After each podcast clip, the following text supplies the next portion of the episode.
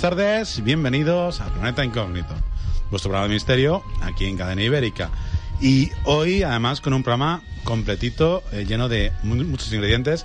Vamos a hablar de, nazis, vamos a hablar de la NASA, de, Marte, otra vez, sí.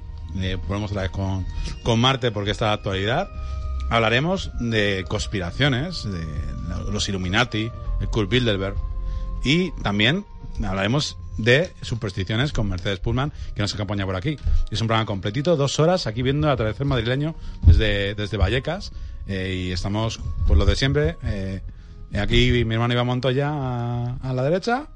Hola, buenas tardes. Y encantado de estar aquí para hablar de todos esos temas que has dicho, sobre todo en la parte final, ahí de, lleno en los amos del mundo, si alguien nos controla, eh, si hay que ser más escéptico, hay que ser más sensacionalista. Bueno, veremos a ver eh, qué es eso de que nos controlan y qué es eso de los amos del mundo.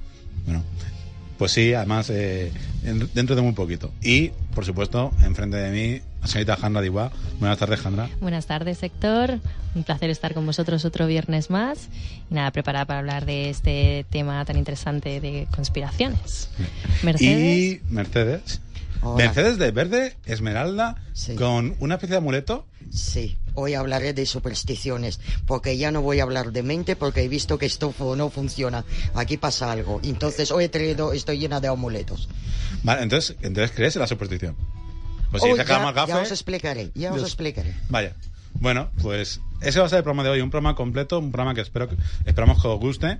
Vamos a ver también a, a la gente que nos escucha en Radio Gredos, en Radio de Next, que sabemos que nos seguís mucha gente, y a partir de un poquito también en Radio Valle, eh, en, en Cádiz, que empezará a emitir también, eh, bueno, nos empezaréis a escuchar también eh, por ahí eh, cerquita de Cádiz, cerquita de Jerez. Pues saludar a todos esos Oyentes. oyentes, que tenemos en tantas, FM. en tantas zonas de España, ¿no? Y sobre todo también a aquellos oyentes Ibérica, por supuesto. aquellos oyentes que nos escuchan en al descargarse nuestros podcasts nos escuchan en, en Iberoamérica en toda, en toda la ¿no? región americana como sobre todo nuestros compañeros mexicanos que recibimos correos y WhatsApp mm, constantemente y nada pues y por supuesto como decía mi hermano a todos esos oyentes de cadena ibérica donde estamos hoy y empezamos sin más con el programa de hoy.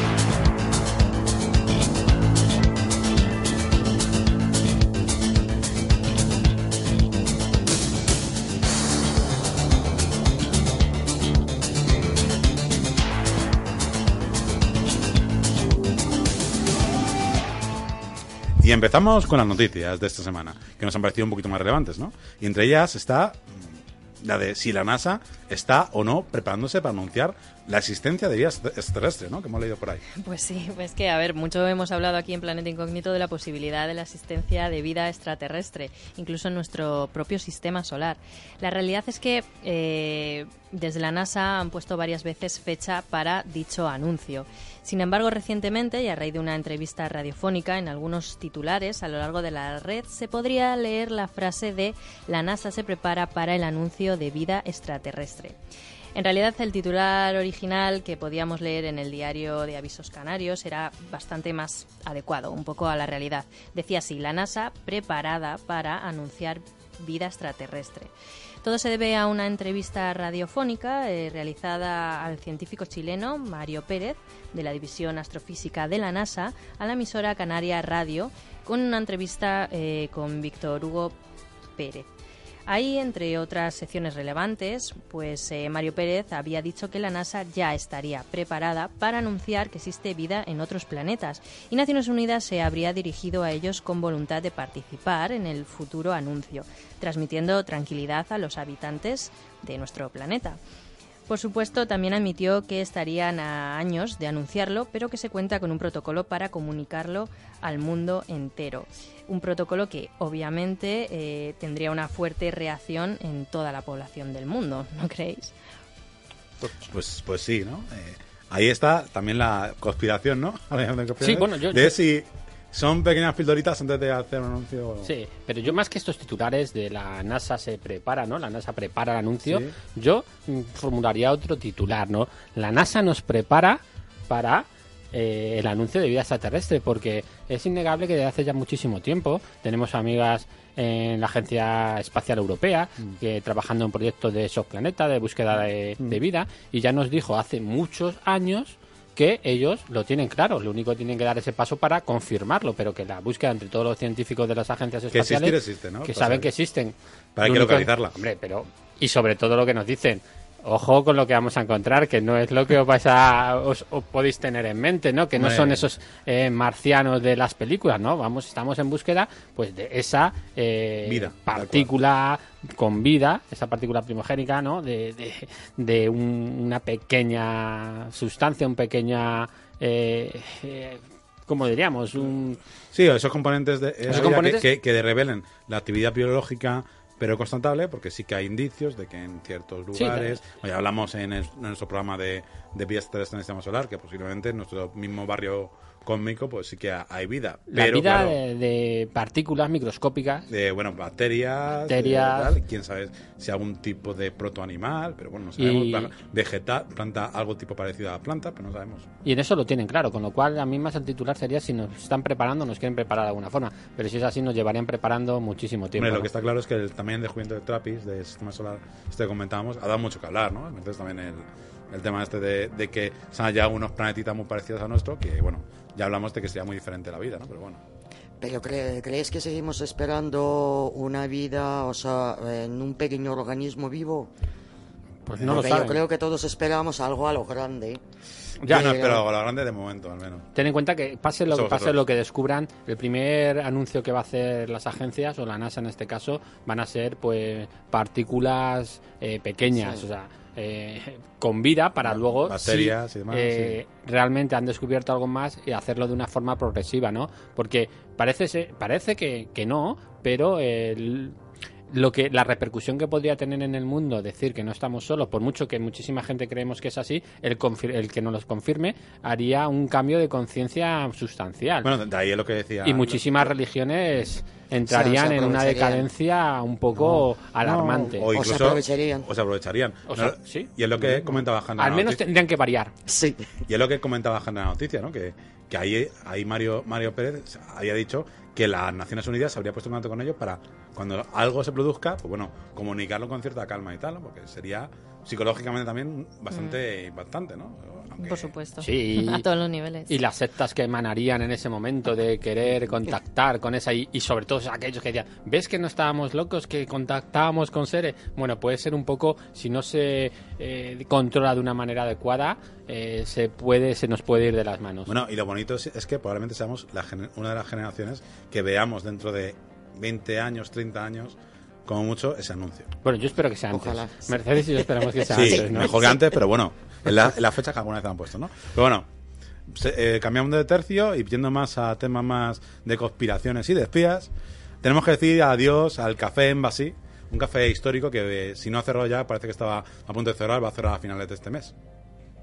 Pues sí, porque es una historia bastante bonita y para quien no lo conozca, eh, es una historia que se remonta a 1931 y eh, este cafetería o salón del té fue inaugurado en esta fecha por la irlandesa Margarita Kearney Taylor en el Paseo de la Castellana, apenas cinco años antes del comienzo de nuestra guerra civil. Y precisamente fue un lugar perfecto para reuniones entre diplomáticos, espías, incluso políticos. Durante la Segunda Guerra Mundial, el Embrasi ayudó al exilio de miles de judíos que huían de la persecución del Tercer Reich. Eh, la dueña del local, Margarita, acogía de hecho en su casa, que al parecer estaba era una vivienda que estaba encima del bar, a los refugiados y los mezclaba con grupos de clientes y cómplices para favorecer su huida. Em, esto se registra en un libro escrito por Patricia Martínez de Vicente, El Embrasit y la inteligencia de Mambrú, en el que se narra cómo eh, se escondía en el régimen franquista y en la Gestapo a todas estas eh, personas que a través de pasadizos secretos, pues bueno, conseguían huir, ¿no?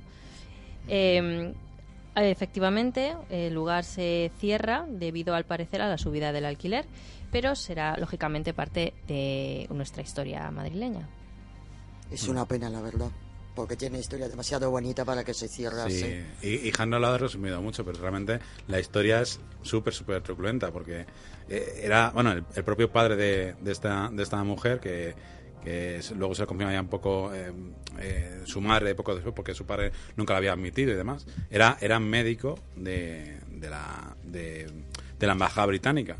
Y lo que hacía era en uno de los, de los centros de, de confinamiento eh, cerca de cerca de Pirineo, en, en lo que es Miranda de Ebro, eh, él visitaba a los prisioneros. Y algunos de esos prisioneros eran judíos que habían atravesado ilegítimamente la frontera la frontera de, Cantabria. Entonces, al más puro estilo ferrocarril subterráneo, él, en contacto con, con la gente británica, se lo llevaba, eh, se lo llevaba a, Madrid, los refugiaban. Y bueno, no pasáis esos secretos o, o no, pero lo que sí es cierto es que los refugiaban en la casa de, de la mujer y luego les, les eh, digamos, les infiltraban entre grupos de clientes que eran que estaban, digamos, eh, compinchados con, con, con Margaret o con Margarita, de, con la dueña de- del local, para hacerlos, digamos, eh, huir, ¿no? Y, de ahí muchos iban a Portugal, otros iban a, a la zona de, de la ría de Vigo y, y ahí ya mm, al día siguiente por, las mañanas junto a barcos pesqueros los refugiaban en, en buques de la Armada Británica para hacerlos huir o sea y, y se ayudó en principio según parece a cerca de 30.000 judíos o sea sin leer ayudarnos 1.200 estamos hablando de que aquí se ayudó a casi 30.000 judíos en, en, una, en un sitio que además estaban de varias embajadas entre ellas frente a la alemana o sea, que era muy. O sea, están refugiando a judíos delante de las propias narices de, del Tercer Reich. Era una historia muy curiosa. Y queríamos también eh, hacernos un poquito de eco de ello. Y bueno, y de ahí saltamos a, a otro curioso que sé que a, sé que a Mercedes le va a gustar, ¿no? Sí, mucho, mucho. Patatas en Marte. Un experimento demuestra que las patatas podrían crecer incluso en las inclementes condiciones del planeta rojo. Y digo yo, la NASA no tiene nada mejor que hacer que crear No ha sido la NASA. Ay, menos mal.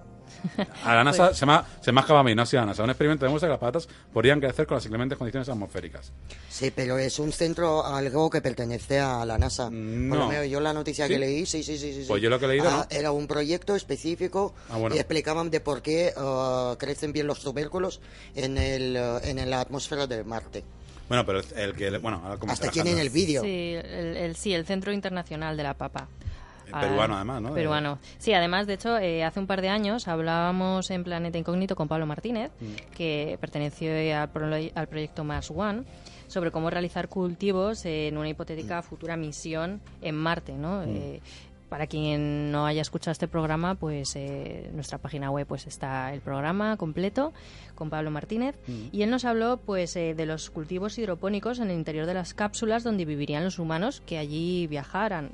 Y la semana pasada eh, efectivamente la NASA nos sorprendía con la posibilidad de recuperar la atmósfera marciana y ahora con este estudio, eh, efectivamente, como he dicho, del Centro Internacional de la Papa, con sede en Lima, que centraba su investigación en diversos tubérculos, raíces como la patata, el cabote o la yuca, que se confirmaría que eh, las patatas podrían crecer incluso en las duras condiciones atmosféricas marcianas.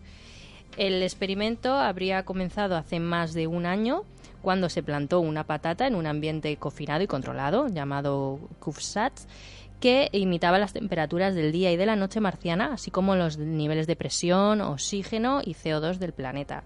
Para los investigadores, si los cultivos han podido tolerar estas condiciones extremas a las que se estaban, estaban impuestos dentro del CubeState, pues eh, lógicamente podrían tener oportunidad de desarrollarse en el planeta rojo. Esto eh, lo afirmaría eh, Julio Valdís Silva, que era investigación asociado del Instituto del SETI y la Universidad de Ingeniería y Tecnología en Lima. Pues bueno, un experimento que abre la posibilidad de conquistar Marte por parte de una tortilla de patata, ¿no? Bueno, Con patata- Con permiso, bueno, a- al margen de que consigamos llevar la gallina, pero sí. la Una tortilla- nota curiosa de... No plantaremos ninguna bandera en ningún planeta, pero sí plantaremos una tortilla de patatas. Hombre, yo creo que ¿no? si algún día conquistamos Marte, España tiene que llevar todo de pato. O sea, yo creo que es... Bueno, al menos curiosa y, Y apetitosa. Sí. Y la última noticia que también... Bueno, no la última, perdona. Que creo que mi hermano tiene por ahí alguna que comentar muy, muy del día. No, pero hay otra noticia que nos ha sorprendido y que comentando ahora también Mercedes me decía que se sorprendía de ella, ¿no? Sí, mucho. Que es que, bueno, eh, ciertos investigadores han, han digamos, eh, propuesto una forma de detectar los estallidos rápidos de, de radio, las FRB famosas, que están dando a hablar últimamente, desde el propio móvil de la, de la gente, ¿no? Sí, una investigación de Abraham Loeb y Mansim Lingham que sorprendió a los medios eh, teorizando que la de la posibilidad de que los FRBs, estallidos rápidos de radio, podrían estar siendo eh, quizás utilizados por civilizaciones alienígenas mm. desde galaxias muy lejanas para impulsar sus naves espaciales. Sí, esa es la, la que nos decían hace un tiempo y ahora... Sí. Sí, y pues eso, sorprenden a muchos a causa de un artículo que se publicará próximamente mm. en el eh, Monthly Notice of the Royal Astronomical Society, mm. en el que planteaba pues un interesante y curioso modelo de detención de estos posibles estallidos rápidos de radio. Eh, gracias a la colaboración ciudadana mediante el uso de teléfonos, del uso de teléfonos móviles. Mm, si estas señales estuvieran dando en nuestra galaxia, pues toda la Tierra se inundaría simultáneamente de su señal. Eh, si a su vez todos los teléfonos la detectaran casi a la vez, esto sería signo inequívoco de la atención de un evento real. Y esto podría estar o no pasando casi cada semana si hubiera alguno de estos estallidos activos de la Vía Láctea. Mm.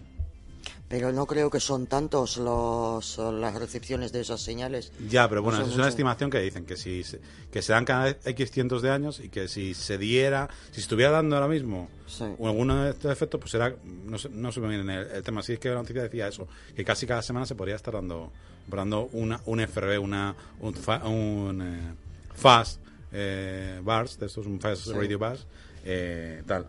Pero bueno, lo interesante no es eso, lo interesante es lo que iba a contar Alejandra, ¿no? De, que realmente lo que van a utilizar son, la propuesta es utilizar los móviles, ¿no? Mediante una aplicación o algo así, ¿no? Sí, mediante la instalación de una aplicación, los móviles pues serían usados como sistema de escucha continua, cargándose periódicamente información a una web central.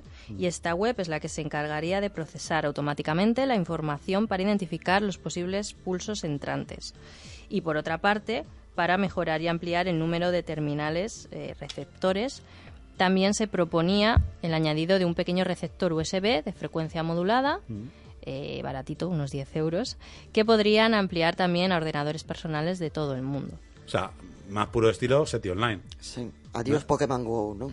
Nintendo se ha enterado lo que quieren hacer. Sí, sería un poco como Google Earth, ¿no? Que todos podríamos eh, instalar la aplicación ir ah. viendo a ver qué impulsos hay. También, ahí me recordaba un poquito al SETI Online, que tampoco tuvo mucho seguimiento. Yo sí mm. fui de los que me instalé en su día. Sí, ¿no? Aunque lo instalé rápido, pero bueno. Friki. No, pero sí que estuvo... Sí, pero que consumía mucho y era un tiempo en que tampoco la línea telefónica, la línea de... Era muy de muy alta velocidad, ¿no? Ahora parece que iría un poco mejor. Pero bueno, sí que, sí que es curioso, ¿no? Que me nos preguntaba Mercedes, porque realmente es que muchas, muchas señales, no todas, pero muchas señales estarían, por lo visto, en esa franja de GPS, redes telefónicas, wifi, que los móviles, comillas, comillas, podrían detectar. Hombre, yo me instalaría, vamos. ¿A un riesgo de que te espían? Ay, bueno, no menos espían siempre, entonces ahora vaya novedad. ¿Qué más da? Sí, una cosa más... Eh, y bueno, noticias un poco más científicas y tal. Y bueno, y yo. Hasta aquí, pero mi hermano tenía una especial para. Bueno, hoy. hoy 17 de marzo. Hoy 17 de marzo es un día, además, Mercedes que nos viene a hablar de supersticiones, además nos ha venido de color verde, verde esmeralda y con un. Eh, verde San Patricio. Verde San Patricio, ¿no? Pues ya, pues ya nos lo ha comentado Jandra. Hoy quería traeros un poquito en este día de 17 de marzo, que es el día de San Patricio, el patrón de, Irlanda, ¿no? Mm. Eh, os iba a decir que pero claro, Jandra me lo ha colado ahí.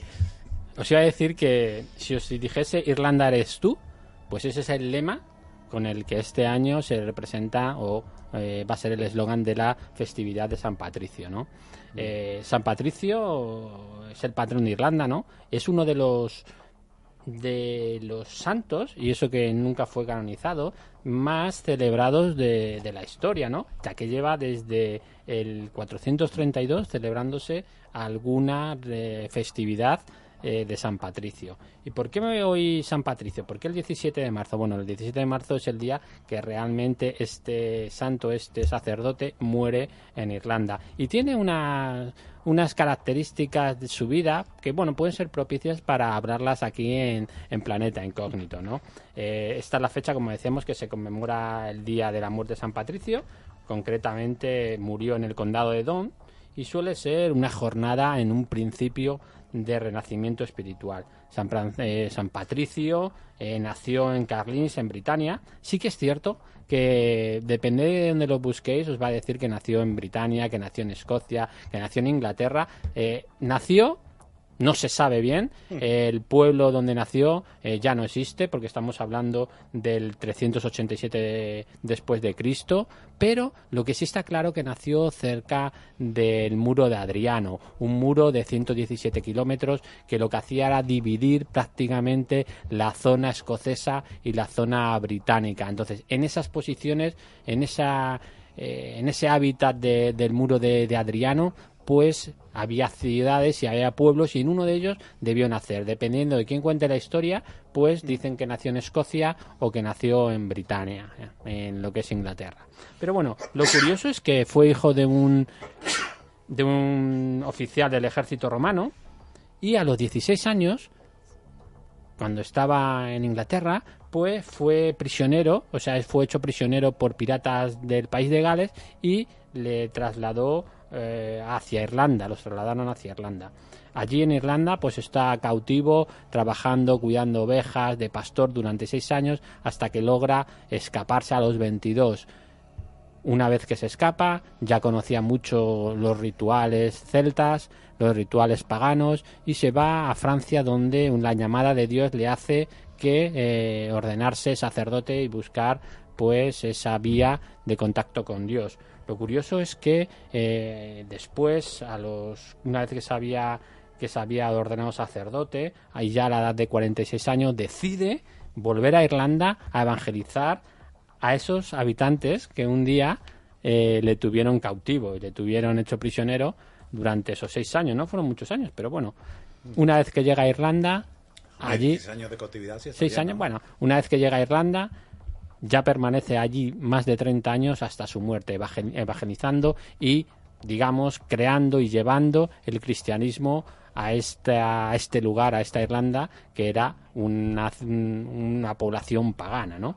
Y justo con él vienen pues esos rituales, esas tradiciones y esas leyendas que hoy día eh, están inmersas ya en nuestra, en nuestra historia el trébol, ¿no? Todos conocéis el trébol de tres hojas, que si vais a visitar Irlanda, pues bueno, es un icono en todos los muñequitos. Te encuentras un oso verde eh, con un icono del trébol o algunos otros iconos más que iré contando. Pero el, el trébol verde es uno de los iconos que se le asignan a San Patricio. ¿Por qué se le asigna? Bueno, estamos viendo la corriente un poco más eh, cristiana y se le asigna porque, según la tradición eh, cristiana, San Patricio explicó a los habitantes eh, paganos de allí cuál era el misterio de la Santísima Trinidad, los tres en uno. Bueno, pues con la abundancia de tréboles que había allí, utilizó metafóricamente este, este trébol para decir que de un mismo tallo, de un mismo dios, podían haber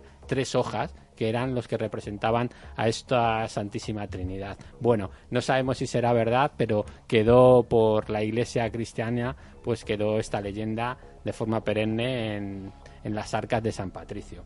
También está muy vinculada el trébol ya venía de una tradición pagana, siempre lo hemos dicho. Eh, la mayoría de las tradiciones cristianas vienen de un origen pagano, ¿no? Este trébol no lo cogió, o, bien San Patricio, o bien la cristiandad, no lo cogió de manera aleatoria, ¿no?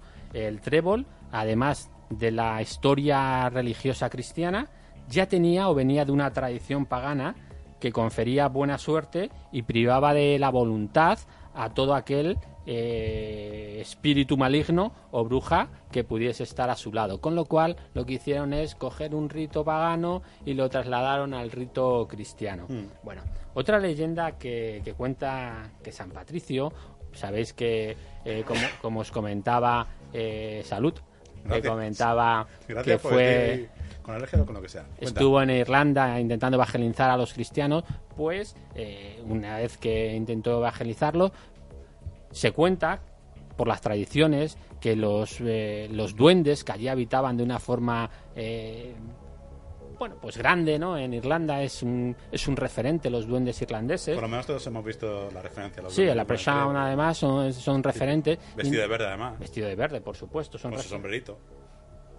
pues invitó a los eh, invitó a cuando estaba agilizando a, a los habitantes de Irlanda pues lo que hizo es que todos los druidas paganos pues re- como hizo como han hecho hace poco el comité de brujas y de brujos para intentar echar alguna maldición contra él, pues hicieron lo mismo para intentar ponerle las cosas difíciles a este San Patricio que quería evangelizar a, a los habitantes. Bueno, pues eh, logró que se reuniesen muchísimos duendes, según cuenta la leyenda, y que hicieran la vida imposible a todos los feligreses que empezaba a evangelizar San Patricio en su primera iglesia, ¿no? Bueno, eh, San Patricio, como no podía ser menos, según la tradición cristiana, eh, se armó de valor y con las palabras de en nombre de Dios Todopoderoso, yo expulso a los espíritus malignos, lo que hizo es desterrar a esos, la empresa, a esos duendes de Irlanda. Por eso, otra de las leyendas que surgen, y eso está a la orden del día, es que San Patricio es utilizado como referencia para realizar los exorcismos eh, que ocurren allí. ¿Por qué? Porque se supone que eh, tanto los entes diabólicos no soportan al primer personaje que les echó de, de su tierra, ¿no? Les desterró de su casa. Y esta es una, una pequeña leyenda, una pequeña anécdota de San Patricio, por supuesto. Hay más, según se dice, eh, San Patricio, ya relacionado con la iglesia,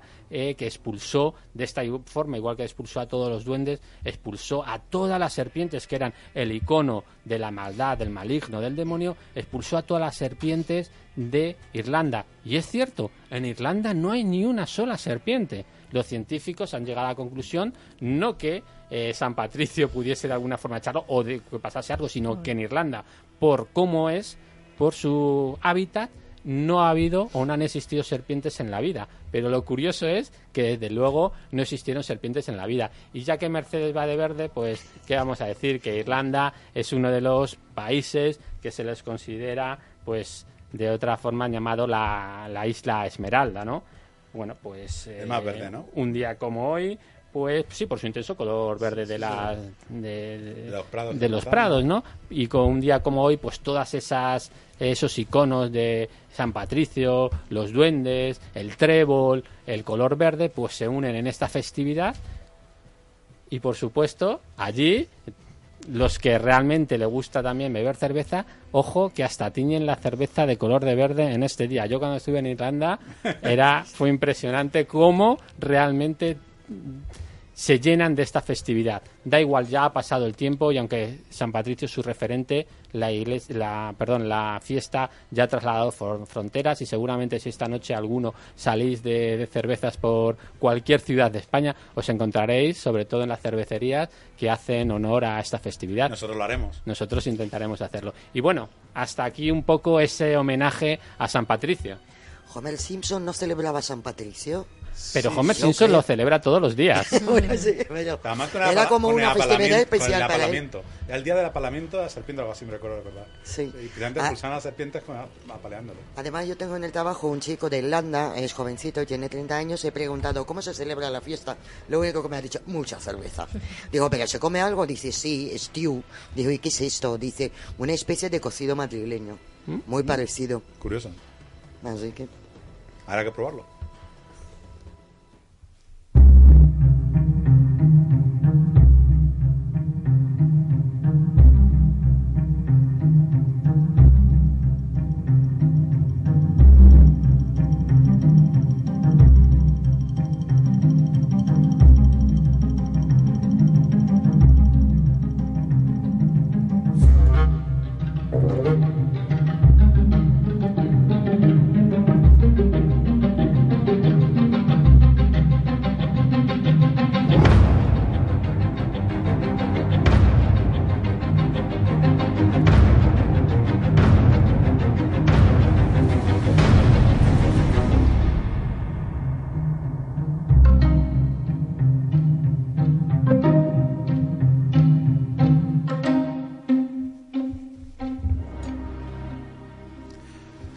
Y para los que habéis, hayáis visto en las redes sociales el cartelito que hemos colgado, habréis leído que vamos a hablar de los amos del mundo, parte 1, porque nos quedan muchas partes, ¿no? Y realmente vamos a hablar de grandes conspiraciones, entre ellos el tema de los Illuminati y el Club Bilderberg, ¿no? Bueno, ¿qué opináis? ¿Qué opináis de las conspiraciones a- a- en la actualidad a, a este nivel? ¿Nos controlan? ¿Nos dominan? Bueno, yo en primer lugar, y antes de pasar de lleno a hablar eh, de los temas que has indicado, de- del Club Bilderberg o de los Illuminati como O de los de origen, control. o como origen, no, pero en esta primera Sí, parte, luego ya hablaremos del método de control. Sí que es cierto que hablar de quién nos gobierna el mundo, pues es establecer realmente para mí una dualidad entre eh, la conspiración y el escepticismo, ¿no? Y cuanto más se profundiza en ella, realmente más incógnita tenemos, ¿no? Es fácil decir desde sentados en una mesa sin haber estudiado el tema que no existe eh, amos del mundo, que no existen lobbies o fundaciones o foros donde eh, intentan eh, imponer sus doctrinas y intentan mediatizar mediante, bueno, pues mediante el- influenciarnos de una manera o de otra, es fácil decir que no, pero cuando te metes de lleno en estos foros y empiezas a entender cosas, te das cuenta que desde luego no sé si habrá una conciencia clara de querer manejar el mundo, pero desde luego a través de lo que hacen en esos foros, de lo que deciden, entre ellos, ¿no? condiciona lo que es la vida de cada uno de nosotros y sobre todo de los países. Y ahora pondremos unos ejemplos Mm. que yo suelo, lo suelo poner del Banco Central Europeo, cuando ocurrió en España la crisis esta de hace Ah. unos años, cómo nos han condicionado. Son cosas que no nos llegamos a comprender. Sí que es cierto que eh, no sale mucho a la luz. Eh, son poca la gente que al- a- alzan la voz para hablar de esto claramente, pero hay muchísima gente y no estamos hablando de gente sensacionalista, sino profesores de universidad como en la JUN de Barcelona, eh, que están diciendo que esto oh, no es así. No dicen que nos controlan, pero sí que hay decisiones que toman que no son aleatorias. Y hace muy poquito, eh, uno de los directores de la OMS, que es un de los- eh, la Organización Mundial de la Salud, que está, eh, que está regulada por la ONU, que no nos meteremos hoy en el tema de la ONU, No. pues ha dicho o No se paramos. tuvo que ir de la dirección de farmacología porque eh, indicaba que todas las decisiones que se toman en la OMS son eh, partidistas. ¿Por qué? Porque eh, los empresas que eh, le financian pues quieren que eh, las decisiones puedan ser de una manera o de otra. Sí, yo no sé si todas son partidistas, igual es una declaración muy fuerte. No, no. Pero sí está, sí está claro que por, lo, que por lo menos en el caso de la gripe A todos tenemos en, en mente lo que sucedió, eh, también con Zika hubo alguna irregularidad, pero sobre todo la de gripe A, que hubo ahí pues una, un, digamos un intento descarado de intentar colocar una vacuna que al final de la que al final hubo excedente en España por lo menos y te llamaban para vacunarte, ¿no? Pero bueno, ¿y qué opináis vosotras, eh, Mercedes? Hombre, Hanna, yo- del control? Yo De, bueno, opino control que los- sí, que lobbies sí nos controla. Además, eh, simplemente, o sea, no hace falta ni ser un grupo secreto ni nada. Es ver el Consejo de la Unión Europea. Hmm. O sea, ahí está clarísima la línea de dirección que tienen y a qué país va a afectar y a qué no. Y además hacen todo legalmente, o sea, no hace falta ni siquiera esconderse. Ni secretismo, ¿no? A ver, yo creo que es difícil pensar que nos están controlando, ¿no? Porque eh, pensamos, bueno, el mundo es muy grande, somos muchos, ¿cómo nos van a controlar todos y de qué manera? Pero sí que es verdad que eh, conspiraciones hay en el día a día, en el trabajo, con la familia, mm, todos los días, ¿no? Eh, entonces, ¿por qué no alguien que pueda tener más poder puede decidir quién sí, quién no, cómo sí y cómo no, ¿sabes? Entonces, sí, podría ser. Además de, como dice Benjandra, no son la familia. Eh, vivimos con la conspiración, lo dices claramente, en el entorno más natural, que es la familia, los amigos del trabajo. Hay conspiraciones para poder, eh, a un nivel bajo, pero para poder eh, imponer tu decisión o lo que quieres que se consiga, por supuesto. Y somos capaces, en un tono que no nos damos cuenta, de conspirar con tu hermano, de conspirar contra tu hermano, con tu madre, con tus amigos. Eso ¿Contra, está claro. contra tu hermano? Eso... Eh, Eso está claro. luego. Pero desde luego salida, también hay referencias durante toda la humanidad que está claro que nos hace pensar que las conspiraciones como sí existen. Otra cosa es el grado y ya si hay un poder fac- eh, eh, perdón, Fáctico. perdón, que hace que controlen la vida de cada uno de nosotros. Pero ahí ya nos meteremos más adelante otro día con esas grandes familias, los Rockefeller, los Rothschild que manejan. Pero está claro que todos conocemos pues eh, que hemos vivido con acontecimientos como de Rock- eh, presidentes derrocados o reyes eh, asesinados como George Fitzgerald Kennedy Mm. o Lincoln, Gandhi, Luther King, me vienen a la cabeza, ¿no? Eh, atentados que, bueno, que aquí muchos eh, podremos tener Mm. eh, una u otra opinión como el 11S o el 11M, pero fijaros que hasta sin saber quién fue en un momento determinado, de ya viniendo desde distintas eh, distintas eh, reflexiones políticas, ya decían que podían ser unos o que podían ser otros. Eso es lo que inten- estaban, intentaban ya manipular. eso es lo que están intentando manipular y dar unas, Sí. eh, unas primeras eh, informaciones para que la gente pudiese creer una cosa u otra. Eso en el fondo es una manipulación.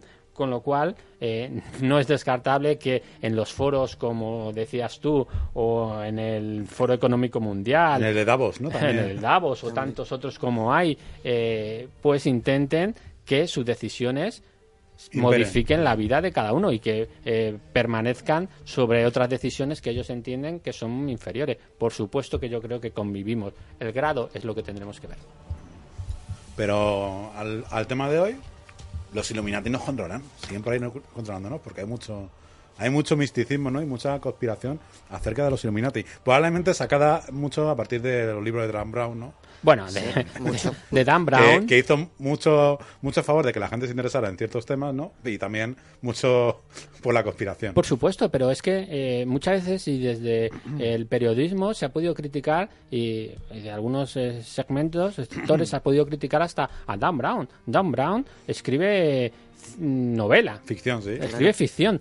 Yo me alegro de que Dan Brown o otros autores nos hayan hecho reflexionar sobre los Illuminati, sobre masones, sobre eh, ciertas eh, ciertos foros o ciertas órdenes que esta- eran antiguas y que las ha puesto a la luz, porque lo bonito es conocer cómo, cómo fueron estas. Como el tema de, de, de la, de la linaje de Jesús, que tampoco lo, in- lo inventó él, aunque se ha conocido a través de él, ¿no? Que llevaba muchos años el tema este del sangrial, de las teorías, No, no. sobre si tuvo eh, Jesús descendencia. Por supuesto, con lo cual la No, crítica. de, de hecho, hace poquito con un- una sección cátara, que posiblemente ya vemos dentro de un tiempo, ellos están a favor de, ese, de esa versión de, de la vida de Jesús, ¿no? Pues que, que decían, nos decían ¿no? que claramente para ellos, eh, aunque no tengan pruebas y tal, o, bueno, para ellos sí, algunos libros que tiene y demás, pero que para ellos eh, Magdalena, María Magdalena, era la compañera de Jesús.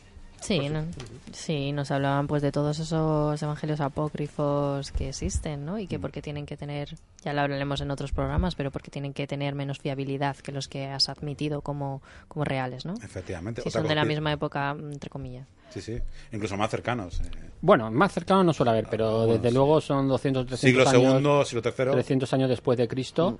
Pero bueno, la cuestión es que eh, como valor canónico no, es, no lo tiene, Hmm. porque están desplazados de ese canon bíblico, pero desde luego para mí un libro que se escribió, aunque sea pura fantasía, pura historia, perdón, pura ciencia ficción, un libro que se escribió 200 años después de Cristo, me merece eh, todo mi respeto porque en el fondo es historia, contada de una forma o de otra. Además, joder, si es que todos lo sabemos, cuando nosotros ahora mismo hay una noticia y cogemos el país y cogemos el ABC, vemos dos noticias totalmente sí. distintas sobre algo, sobre un mismo hecho.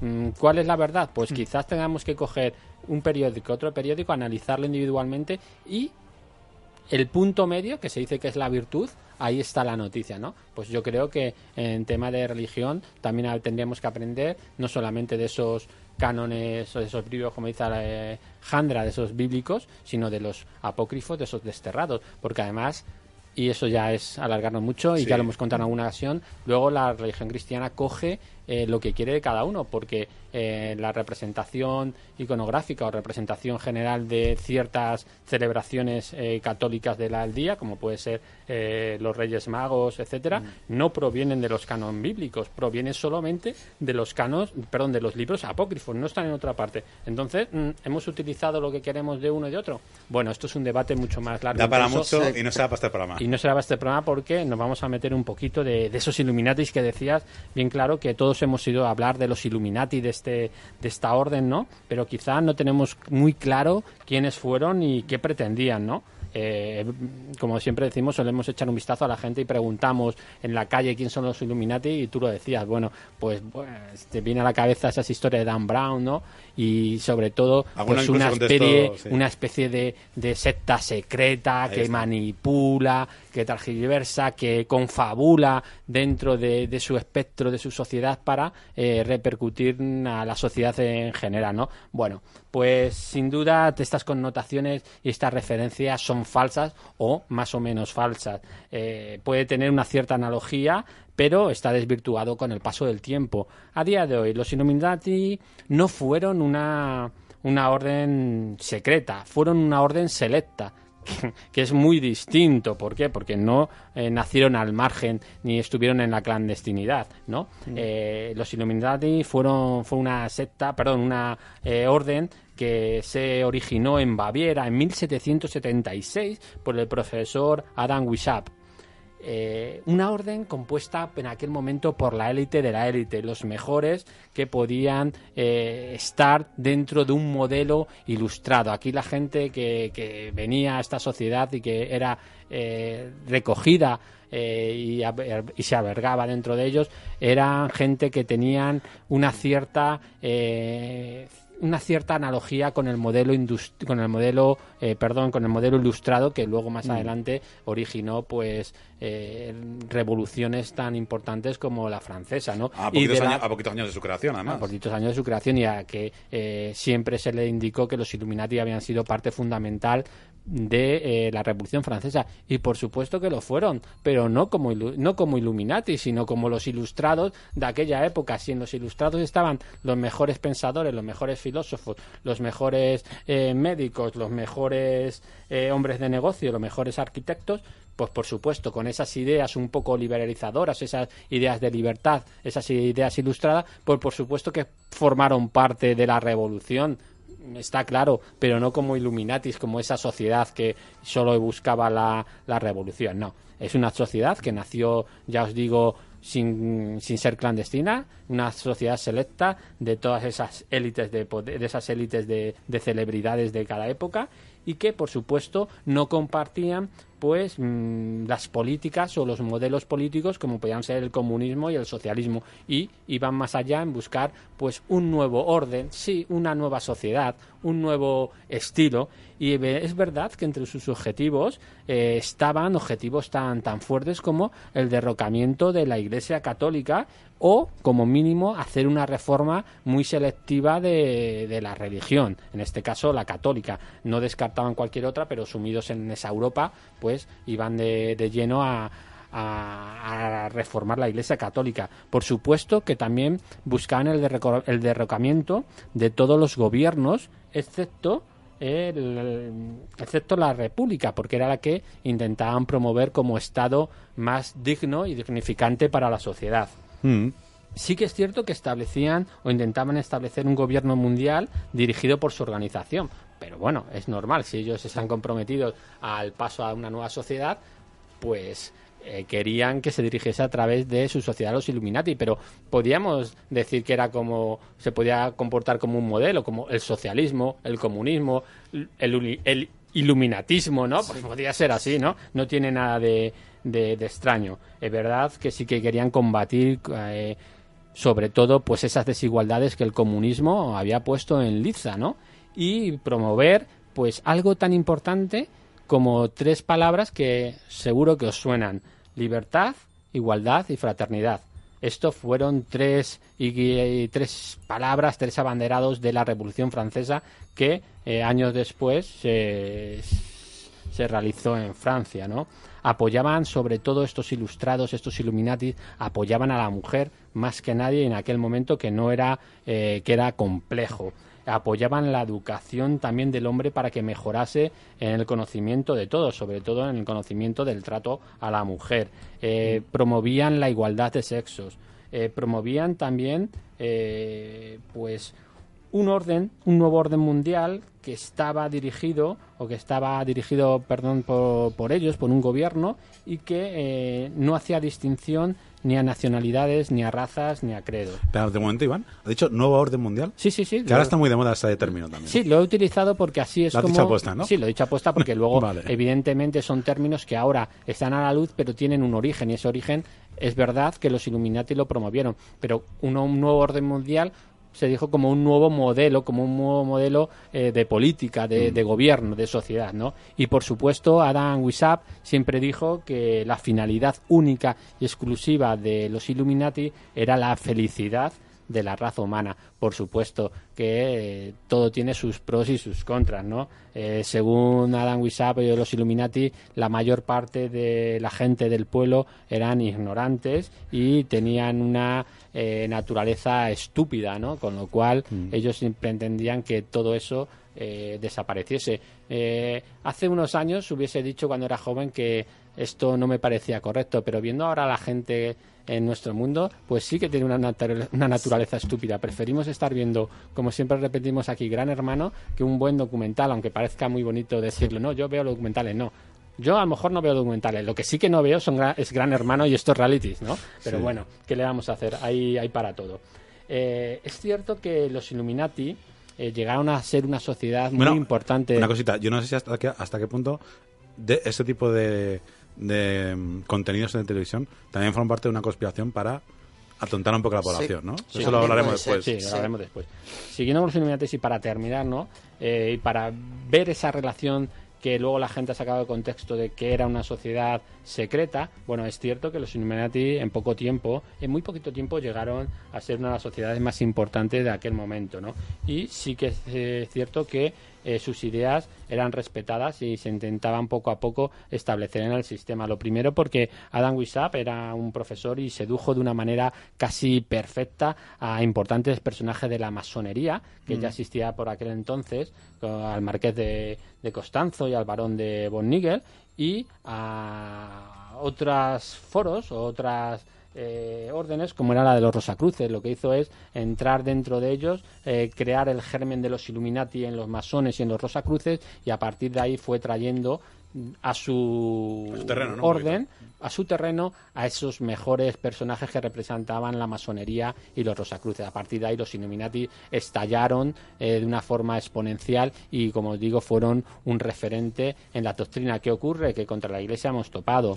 La Iglesia vio que... Te eh, preguntar, Gara, ¿qué, qué sí, pasó con ellos? la Iglesia lo que ocurrió es que es- vio que su poder privilegiado estaba a punto o podía peligrar, con lo cual ya sabéis que en aquel entonces el poder de la Iglesia tenía era, era muy poderoso y los Illuminati rápidamente eh, fueron disueltos por el gobierno de Baviera y eh, lo que ocurrió es que todos esos personajes no fueron encarcelados, no les pasó nada, pero como Illuminati sí que fueron disueltos. Bueno, Esto es prohibido lo- por lo menos, ¿no? Prohibido, sí, disuelto y prohibido la, eh, la orden específica a los Illuminati. ¿Qué ocurrió? Que todas estas personas, que todos estos componentes de la orden sí permanecieron en ese momento en la clandestinidad. Y ahí es donde parece ser que se marca el hecho de que los Illuminati son una orden secreta. No es que sea una orden secreta, es una orden selecta que por unos temas de disolución y de prohibición se empezaron a eh, reunir en clandestinidad. Y por cierto, seguramente eh, estos iluminados, porque se le llaman los iluminates o los iluminados de Baviera, estos iluminados que eran las personas más importantes y más de más referencia, pues tenían un peso específico, tenían un gran peso como lo pueden tener en el día y otros foros. Sí. Solo para puntualizar, no tiene nada que ver con los reptilianos, ¿no? Pues muchas veces vemos mezclado los términos nuevo orden mundial, Illuminati y reptiliano. Pues no, no tiene nada que ver con reptilianos, pero eh, cada día investigas cosas nuevas y quién sabe, quién sabe si en un momento dado eh, habrá algún reptiliano metido dentro de esas órdenes, porque en el fondo, y enlazándolo ya con el Club Bilderberg, en el fondo se cuenta y hay una gran similitud eh, que puede ser lo- el Club Bilderberg, que es conocido a día de hoy por todo por todos nosotros es conocido, pues puede haber una cierta similitud que sean los herederos de ese club eh, o de ese foro, entre comillas, ese, ese foro de, de Illuminatis, ¿no? Es cierto que todo el mundo conocemos al Club Bilderberg, pero eh, como unas referencias y como uno de los foros donde eh, se realizan eh, ¿cómo decirlo? Eh, se gestiona, confabula. se confabula, Con ¿no? Porque eh, en el fondo no es más que una reunión anual de, de personas, de las personas más influyentes en cada momento, ¿no? Un foro que, que consta de unas 150 personas, más o menos, dependiendo de, del año, y que se reúnen alejados de la prensa y en localizaciones de lujo de, de Europa y de Estados Unidos, ¿no? Eh, ese grupo, como decíamos, puede ser la cierta continuidad de, de, de los de los Illuminati, ¿no? Pero eh, no es el Bueno, más pero, poder- pero el origen no es el, no es el mismo. Vamos a decir que el origen no era nadie que sepamos que fuese Illuminati. No, no, el origen no es Illuminati, pero decimos que el origen porque hay ciertas eh, pa- parecidos Mm. a las doctrinas o a algunas eh, eh, algunas características que parece ser que los puede eh, relacionar, ¿no? Pero eh, aunque el Club Bilderberg es el más importante conocido por, por nosotros, hay otros foros eh, que están por encima todavía y que hablaremos algún día, están por encima del Club Bilderberg. Todo el mundo conoce el Club Bilderberg porque digamos que aunque la prensa nunca está ahí siempre nos dando noticias de ellos, no está dentro, quiero decir, siempre nos dan noticias, pero hay otros grupos que tienen muchísimo más poder como el European Atlantic Group o el Parlo Group. eh, y luego está ya pues al nivel del, del Club Bilderberg pues el foro de- económico de, de Davos que tú hablabas el CFR o hasta la trilateral no pero bueno hoy nos dirigimos un poquito más a, a que la gente conozca qué es el Club Bilderberg y como decíamos pues es el club de personas influyentes que eh, se reúnen una, una vez al mes una vez al año perdón Una vez al mes, no lo sabemos de momento. No, No, no lo sabemos. Al año sí. ¿De dónde Pero viene? se llaman. Se ¿De viene, ¿de Seguro. dónde viene el, club- el nombre del Club Bilderberg? Bueno, dicen, ¿de dónde vendrá? Bueno, esto es muy fácil. El Club Bilderberg, el primer club, el primer foro que se hace con las personas más influyentes, se realiza en 1954 y se realiza en Ámsterdam, en un hotel llamado Bilderberg. A partir de ahí, pues lo que ocurre es que este foro anual lleva homenajeado con su nombre el primer foro que, que se hizo. Y como decíamos, ahí están los círculos más influyentes de todo lo, de todo el país, ¿no? el planeta, más bien, ¿no? empresaria- empresarios, están los académicos más relevantes, políticos, banqueros, expertos en defensa, eh, los máximos mandatarios de empresas de, de comunicación, fijaros, siempre abogando las empresas de comunicación y medios de comunicación por la libertad de expresión, por la libertad de, eh, de información y justo ahí están los más importantes. En, en el caso de España tenemos un representado, además en el comité ejecutivo, eh, que es el, el, mag- el magnatario de Prisa y siempre eh, Cebrián y siempre abogando por la libertad de, información y no quieren soltar prenda de lo que allí se dice. Bueno, pues está claro que eh, según las teorías conspiranoicas eh,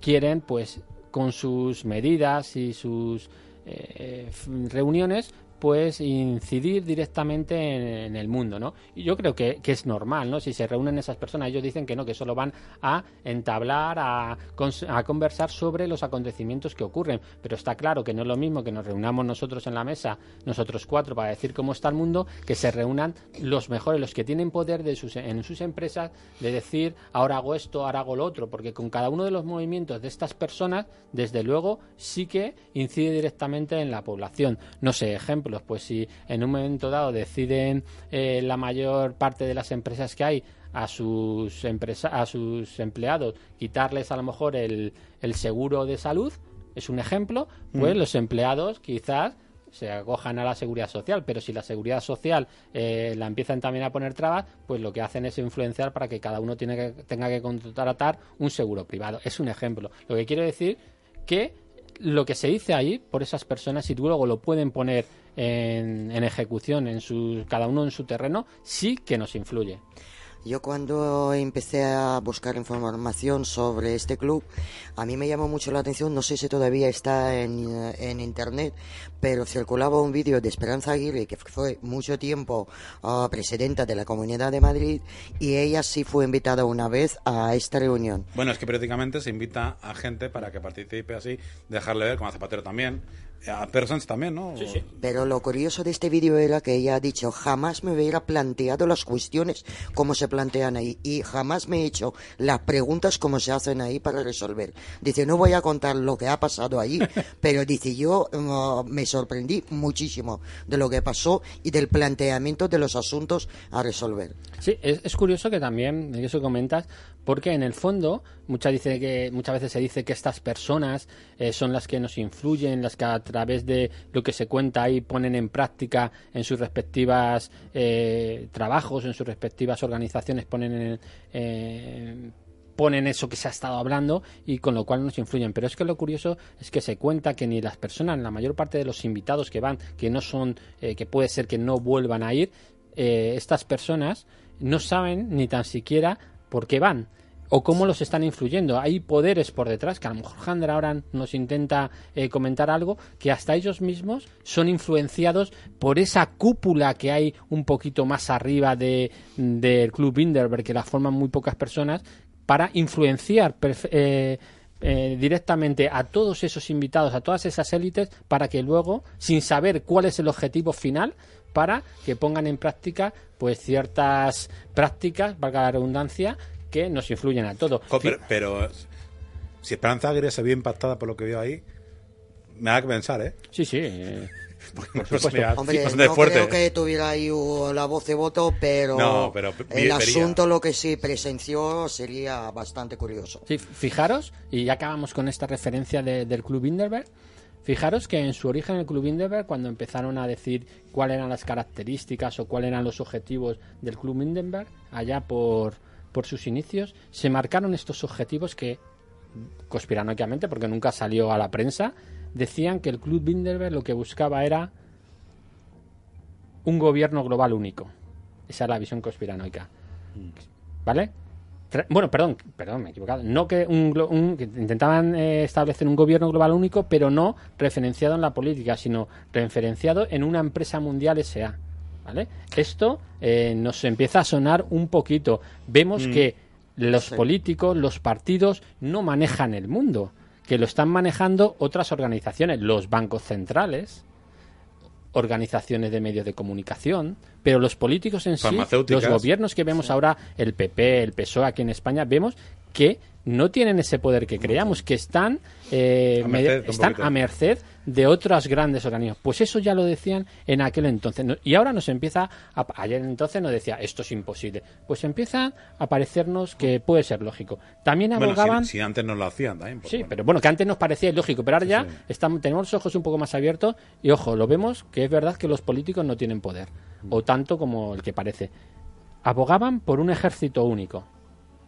Esto es el principio real de la ONU. Ahora sí que lo tenemos. No tenemos gobierno, perdón, tenemos eh, ejércitos individualizados en, en los países, pero ya tenemos también un ejército uno, donde vamos a las guerras con una única bandera, la bandera de la ONU, que parece que todo nos vale.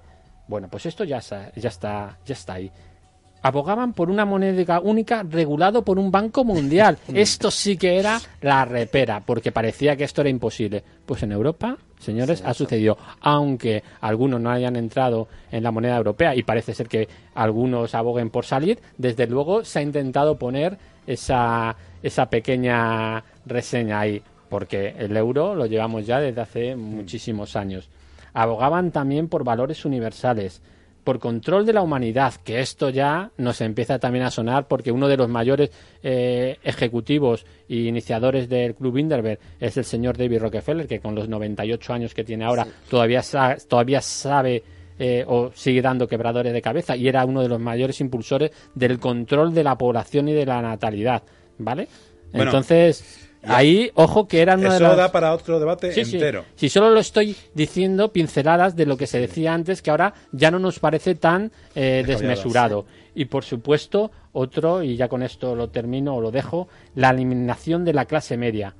Esto, señores, está sucediendo ahora mismo. Están eliminando a la clase media. Sí. Solo están quedando grandes fortunas y clases bajas. Esto ahora, cuando todos hace 10 años nos creíamos que todos éramos la clase media, bueno, pues esto ha dejado de ser así. Y ya os contaré porque estos son ciclos repetitivos que suceden constantemente. Por eso se dice que las crisis muchas veces son eh, influenciadas o son eh, controlada, porque en 1929, en el crack que todo el mundo conocemos, ya sucedió lo que sucedió en España y que nosotros llamamos transferencia de riqueza, ¿no? Cuando la gente estamos en una clase media que tenemos un poder adquisitivo, mm. nos, nos inocúan o nos meten en una crisis donde la gente media pierde prácticamente todo y esa transferencia de la riqueza se lo pasamos a las grandes compañías. Pasó en el 29 y pasó ahora. La gente que teníamos, lo cuento muy rapidito, mm. la gente que teníamos eh, un poder asalarial eh, en condiciones, teníamos nuestros pisos, comprábamos.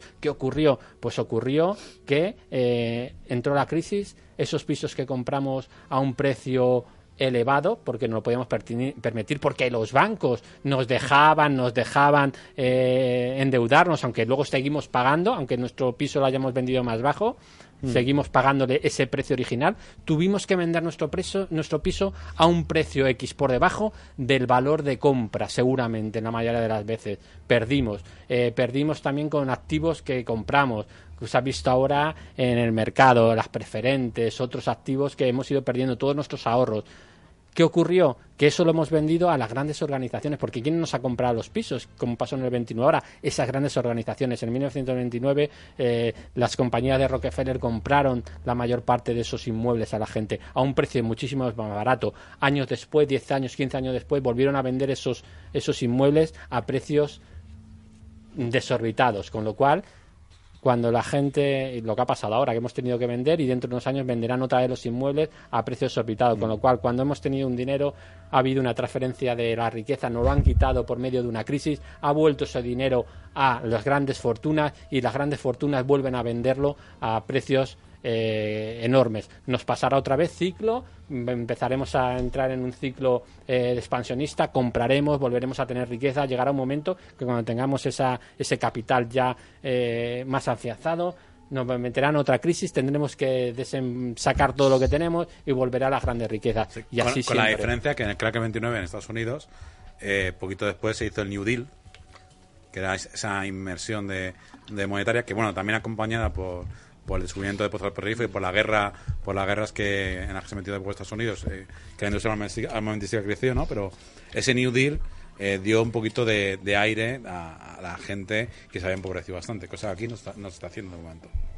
Bueno, eh, poco a poco. Pero desde luego. respecto a la ONU, eso sí, la ONU existía ya nueve años antes de que, o diez, once años antes. Sí, la cuestión lo que me refiero es que estos son ciclos y ahí nos van va viendo una transferencia de la riqueza. El dinero es el que hay. Lo que pasa es que hay que controlar en qué manos están. Cuando está, está mayoritariamente en la clase media, no interesa. Hay que eh, dar una vuelta de tuerca y que la clase media no eh, tenga o que no amanse tanto dinero. Y por eso son esas transferencias y las crisis. No, que, no quiero decir que todas estén realizadas eh, por un interés, pero algo otras crisis suceden sin saberlo. Pero ojo que los grandes expertos dicen que las crisis muchas veces vienen por decisiones que se toman en foros como el Club Inderberg. Bueno, ahí totalmente conspiranoico, bueno, entre comillas, ¿no? Pero bueno, sí, tenemos que seguir con la, con la parte final, ¿no?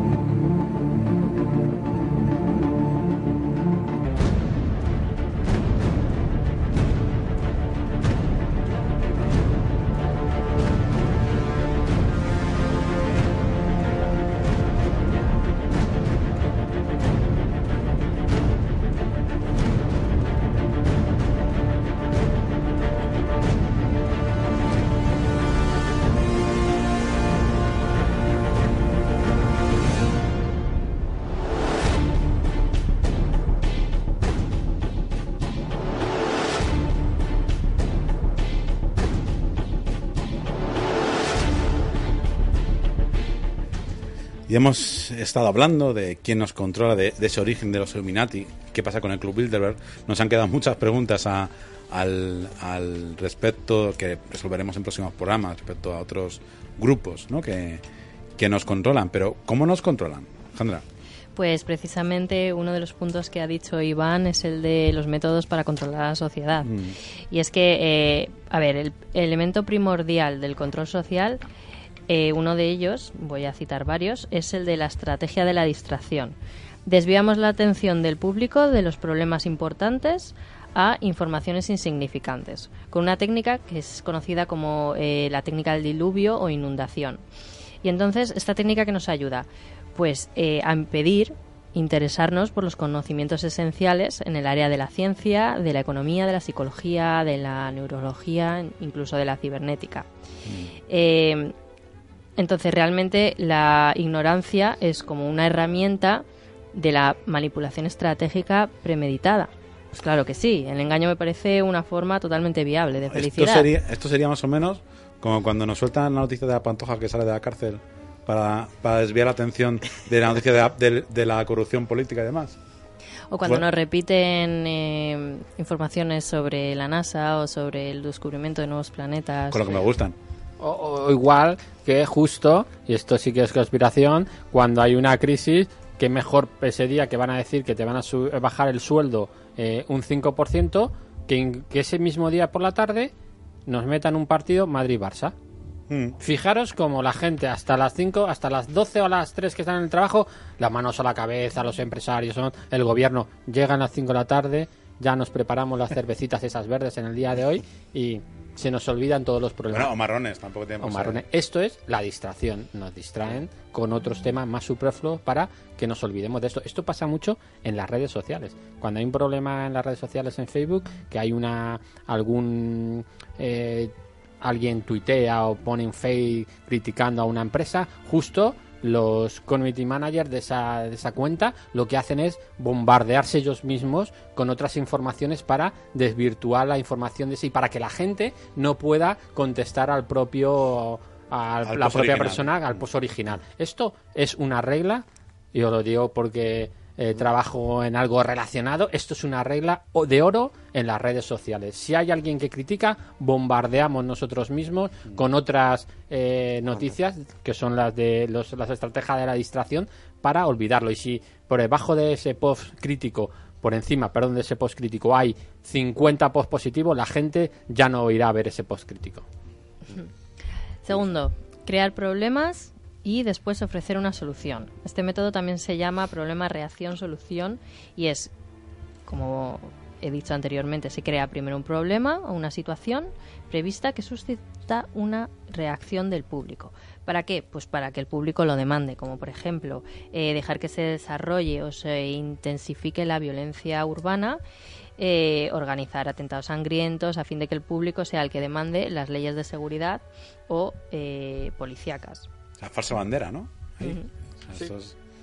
O sea, esto ocurre también, yo lo he visto este año, con los inmigrantes, eh, los inmigrantes sirios, que han acudido a Europa, nos han metido el, la- el concepto de que la mayor parte son, eh, bueno, pues son yihadistas, y lo que han hecho que el propio pueblo, o sea, aquí en España pasaba, que pidiésemos eh, leyes más restrictivas para que no entrasen a nuestra frontera. Bueno, pues esto es que el gobierno mismo no lo está pidiendo. Te ofrezco, te doy un problema, te lanzo que son yihadistas que traen el terrorismo, que no descarto que en alguna ocasión pueda ser así, es un ejemplo, traen el terrorismo para qué? Para que el propio pueblo diga, meterme leyes, Leyes más, más fuertes. eh, más fuertes. Con lo cual, en unos años nos han metido esas leyes y nos tenemos que decir, anda, si no la hemos tragado, ¿por qué la hemos pedido nosotros? Bueno, y eso en España se- y en Europa se nota, pero en Estados Unidos ha sido brutal. Ese, después del 11S, Bueno, o sea, y lo que va a ser control.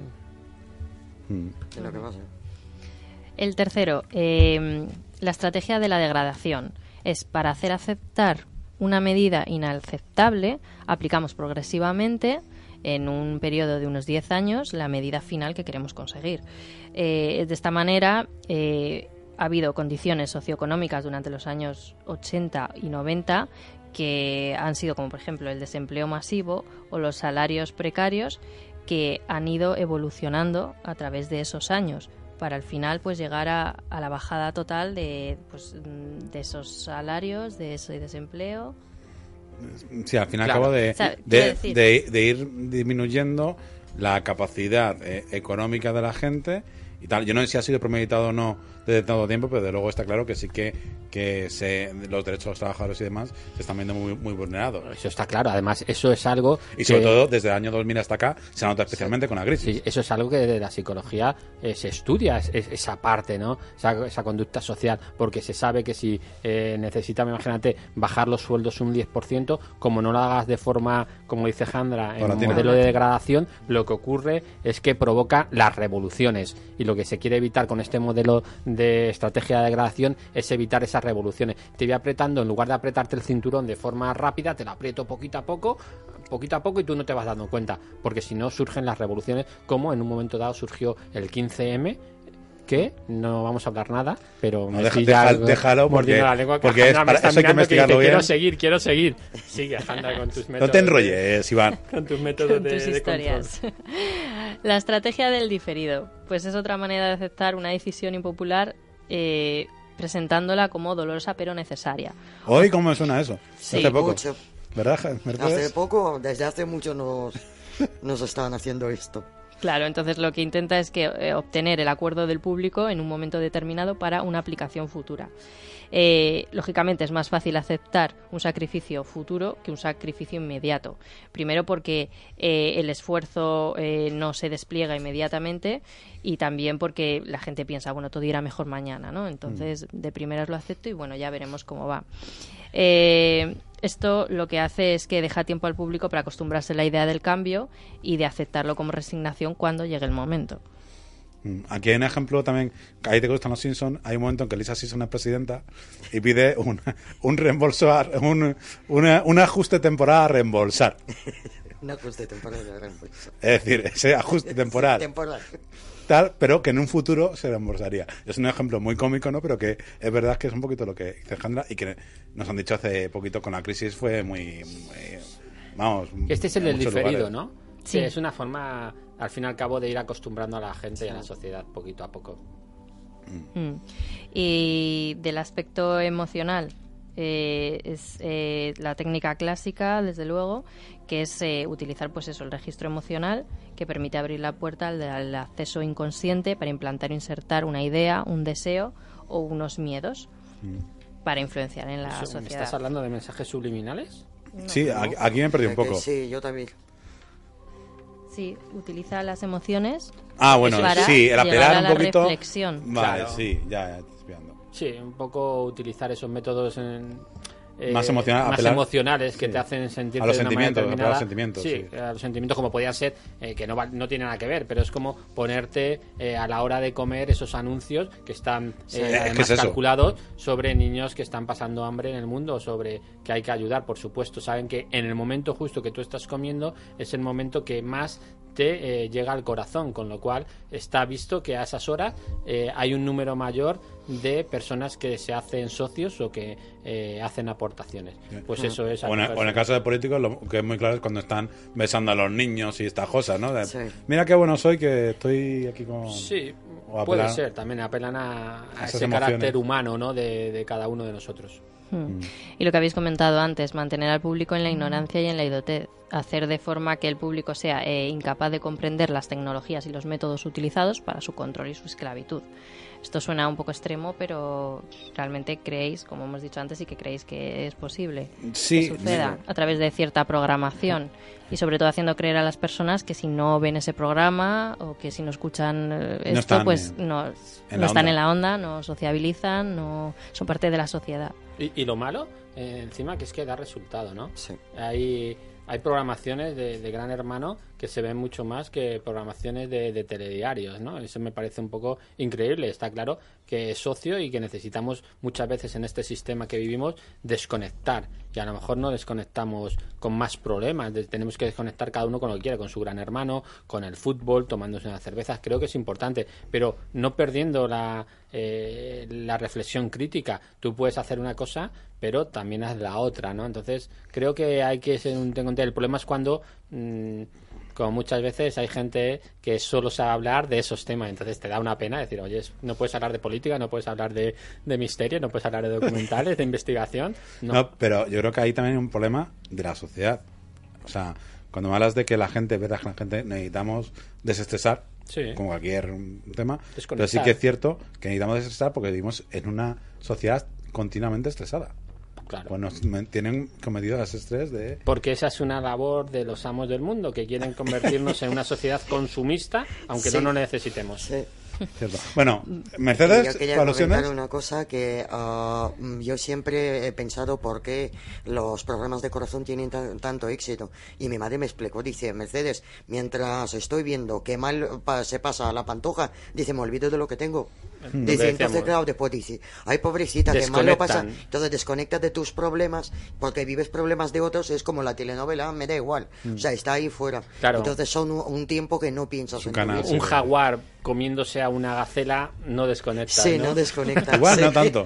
Te estresa, ¿no? Sobre todo si te pones en el, en el papel de la gacela. Te expresa, te expresa, te Claro, es que hay un debate que yo siempre he tenido con algunas personas, que es eh, si pusiésemos otra programación, otro tipo de pues documentales, eh, educativos, programas más así, ¿la gente lo vería o seguiría demandando? Porque la gente dice que ponen lo que la gente demanda, Mm, sí, realmente. Está claro. Sí, Entre comillas, sí. muy Pero ahí- ahí hay lo también que hay- demandan los aparatos esos, o sea, Sí, pero yo creo que- ponen aposta y... Sí, pero hay una doble, ahí ya hay una doble vertiente. Sí es cierto que la gente ve ganar y tal, porque sí que es una cosa de desconectar.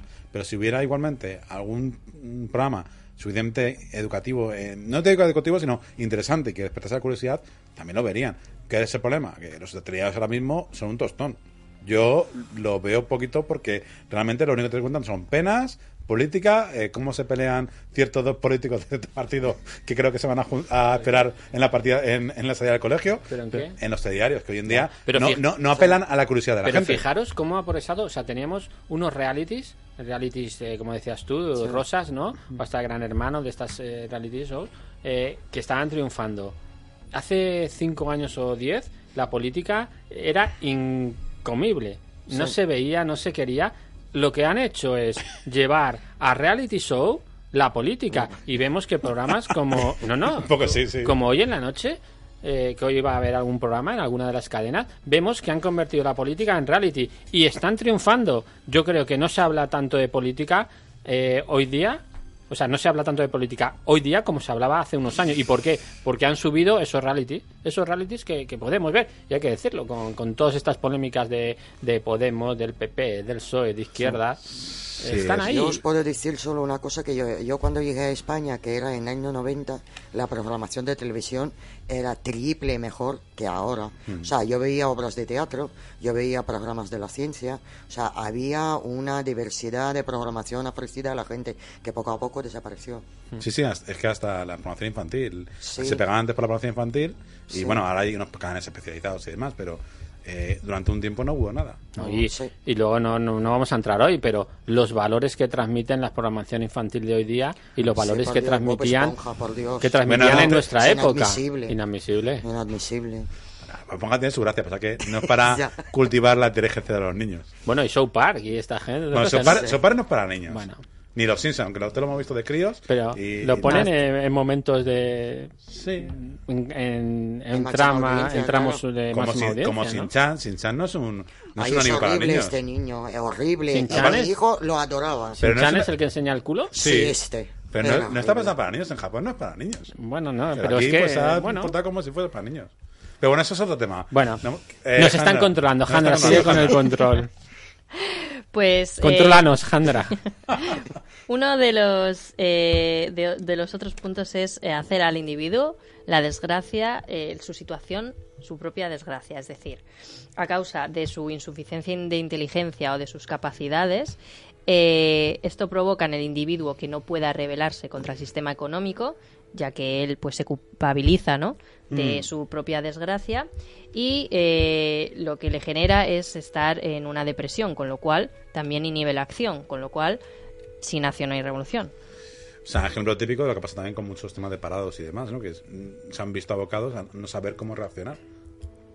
Y se culpabilizan ellos mismos de no tener la formación suficiente, de no tener suficientes másters, de no tener suficientes tal, cuando realmente quizás la sociedad la que está fallando ahí en ese momento. Por supuesto que está fallando ahí la sociedad. eh, está no, claro. quizás, ¿no? Como si- Está fallando porque evidentemente para algunos puestos de trabajo que decís se requieren unas, eh, una, una formación muy específica, pero tenemos que ver que también que la sociedad no se mueve solo con una formación muy elevada. Tenemos que dar cabida a- al resto de, de personas que quizás tengan una formación inferior y que todas son necesarias para el desarrollo eh, y progreso de la sociedad. Sí, pero ahí también se da Porque para que un científico eh, pueda investigar y pueda estar a gusto, pues tendrá que haber un charcutero que le venda ese jamoncito que se toma por las noches con pan tumaca, ¿no? Pues tiene que haber de todo. Y el transportista que los manda de un sitio para otro. Lo que pasa que muchas veces, es lo que decía, eh, ponemos a, a esas personas en una situación crítica eh, a la hora de, de decir que son mediocres, ¿no? Y no, aquí no hay personas mediocres. No hay personas mediocres. Y eso es lo que tenemos que hacer, valer eh, a la persona como tal. No hay mediocridades. Cada uno opta por una cosa y todos somos valiosos en este sistema. Lo que pasa que sí es cierto que a las empresas les ha dado mucho ba- barra libre para que hagan lo que quieran con los con los contratos. Sí, sí, ¿no? claro. Quizá que sea el problema que ha generado esto, ¿no? Y bueno, pero bueno, da para otro debate entero también. Y ya Anda, para finalizar, pues el conocimiento de los in- a los individuos mejor de los que ellos mismos se conocen. Conocer al individuo mejor de lo que ellos mismos se conocen. Mm. Pues a través de pues un sistema de control, eh, etcétera, etcétera. Encuestas, recopilación de datos, ¿no? Que todos nos hacen, ¿no? Eh, los móviles y tal, al final estamos controlados, ¿no? Sí, Exacto. análisis de compras, lo que se vende más en los supermercados. Big todo eso, data. adquisición, claro, todo. Bueno, a los supermercados hacen mucho lo que dice Hanna, de conocer a la gente mejor que ellos que se conocen, porque ya saben dónde tienen que colocarte según Claro. qué señales para que tú te conduzcan individualmente a, Claro. a la compra. Hombre, todo está, todo está investigado. Cada cierto tiempo en los grandes centros comerciales tienen que cambiar la colocación de los productos. ¿Por qué? Porque somos personas de costumbre y si nos ponen un producto siempre en el mismo sitio, lo que hacemos es dirigirnos a ese producto y comprarlo. Ellos saben por las encuestas que cambiándolo cada cierto tiempo iremos a buscar los espaguetis, pero ya no estarán ahí, pero sin embargo habrán puesto ahí eh, pues Tomate. tomates o Sí. patatas o otra cosa. Caeremos y picaremos. Pues nos llevaremos productos que no necesitábamos en nuestra cesta de la compra. Y eso es una técnica de marketing. Y las chuches al final para que te dé el impulso, ¿no? Por supuesto, eso es el eh, crear una necesidad o eh, ponerte ahí eh, un, algo que vas a necesitar o que puede ser eh, importante o que puede ser que te dé cierta eh, ganas de comprarlo.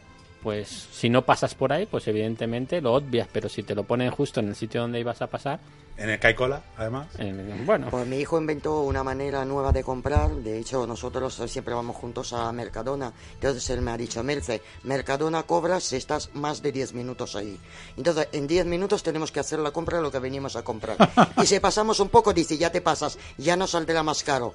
Entonces el control solo compramos a lo que veníamos y ya está. Ya has Entonces, echado hay algo que- más en la Sí, cesta. Y, y funciona, funciona el método. Dice, nos cobra por estar más tiempo ahí. Sí, lo que pasa es que es un método que lo puedes universalizar a todos los, los comercios, ¿no? Claro. Como esté más de un tiempo definido, Claro, claro. Acabas picando. acabas cayendo, ¿no? Por supuesto, por supuesto. Mm. Es igual que cuando un hombre va con una mujer a comprar, si un hombre solo aguantamos una media de 40 minutos de compras con una mujer. Como una mujer nos mantenga Psicología, más de... tiene algo que No, no, ahí. es verdad. Como una mujer nos mantenga más de 50 o de 60 minutos eh, de compras, a los 60 minutos que nos diga que quiere comprar eso, se lo compramos y nos vamos. Depende del hombre, ¿eh, guapo. Depende del hombre. Yo es que sé los métodos de control. Entonces, a mí a lo mejor necesito una hora y media. Luego hay otros hombres que es que les gusta ir a comprar, entonces no podemos hacer nada. Eh, ¿Habéis hablado de la desinformación? Porque yo creo que también es un método de control importantísimo Sí. el de la desinformación, ¿no? Desde luego sí, porque, ah, bueno, es un ejemplo, es un poco lo que hemos dicho, ¿no? También en, en la desinformación, eh, cuando bombardeas con otros, con otros temas, ¿no? También es, es esa desinformación que hay, pero también es cierto lo que tú dices, que muchos, muchos, eh, bueno, es que lo vemos a diario, ¿no? En el tema de misterios, clarísimo. Hay muchos blogs y demás que se dedican a desinformar.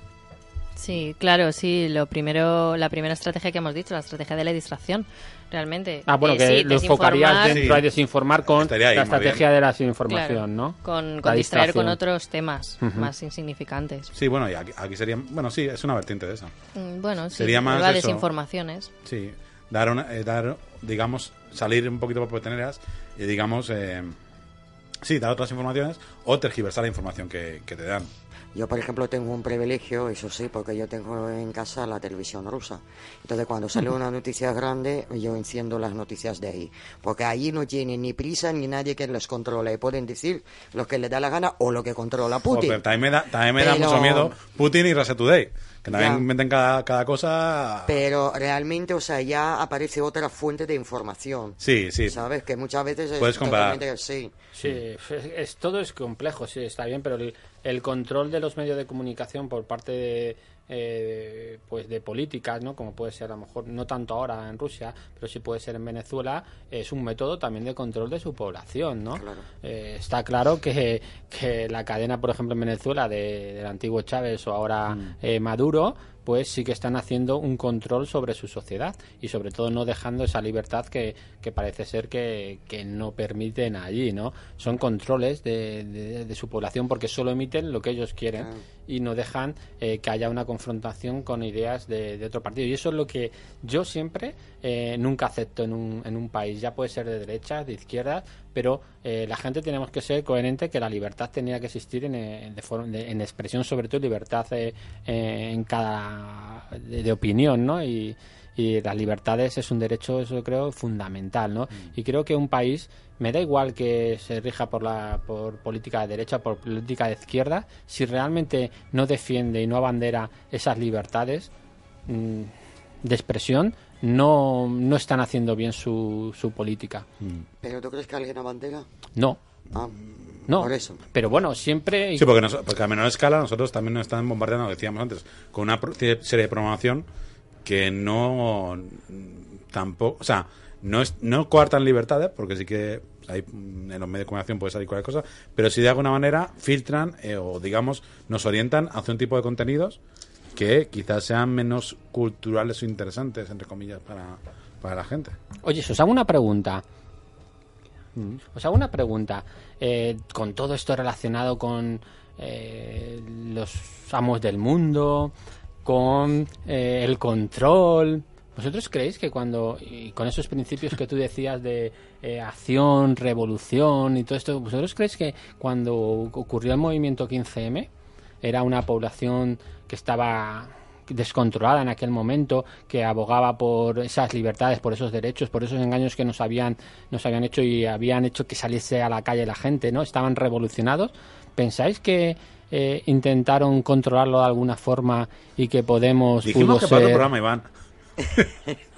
sí, sí, sigue, sigue. y que Podemos pudo ser ese canal de control de esa masa enfurecida, revolucionada, que podía llegar, que es el gran problema de los gobiernos, y que Podemos pudo controlar esa masa, porque lo que ha ocurrido es que esa revolución fue perdiendo gas, se eh, concentraron en el partido Podemos y Podemos de una forma u otra, pues lo que ha hecho es tener a esa gente en su redil. Ahora están en el gobierno, en gobiernos, están en política, pero tampoco hay muchos grandes cambios. Entonces, ¿podéis pensar que un método de control ha podido ser Podemos contra ese gran revolución que puede ser de las masas y que todos los gobiernos eh, temen? Y luego, a lo mejor un día hablamos de si Podemos ha estado en el club Bilderberg. Para mí sí, ya independientemente yo de mis preferencias políticas o no políticas, eh, para mí sí. Yo creo que había un grupo de personas que querían eh, iniciar algo y lo iniciaron y les fue bien, yo creo, les fue bien, porque realmente se montó una grande. Incluso yo he conocido a gente que eh, era política totalmente, pero iba con su tienda de campaña y a pasárselo bien, ¿no? Entonces realmente eh, lo que querían conseguir era llamar la atención de los medios y llamar la atención de la política que estaba en ese momento y hacer algo.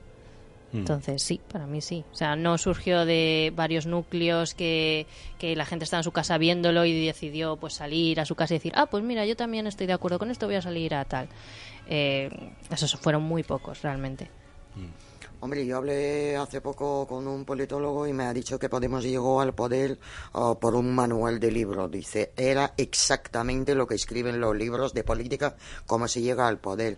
Que han estado ahí, por supuesto que han estado ahí. Yo, si fuera Podemos, yo también estaría ahí, porque era un movimiento mm, memorable y inolvidable de una acción social que no sé si se, se repetirá alguna vez en España. Entonces, mm, lo más lógico es que Podemos esté ahí.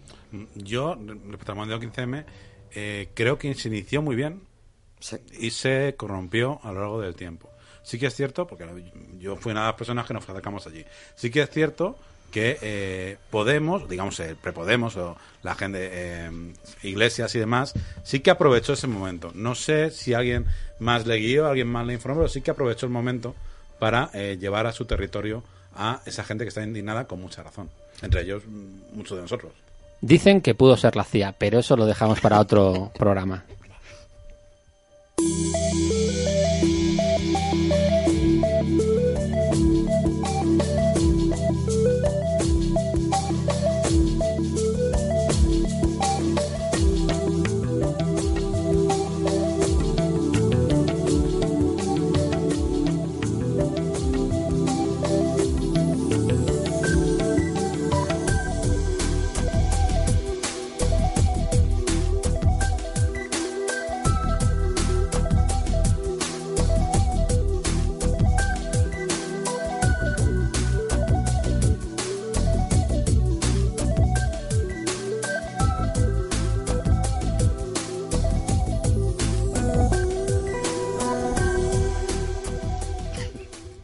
Bueno, y con esta sintonía, pues regresa a la mesa la sección de Mercedes Pullman, Ciencia sin Ficción. Y por supuesto, hoy un tema que quizás también tenga algo que ver con el control, ¿no? Las supersticiones, porque de una forma u otra, con las supersticiones nos controlan.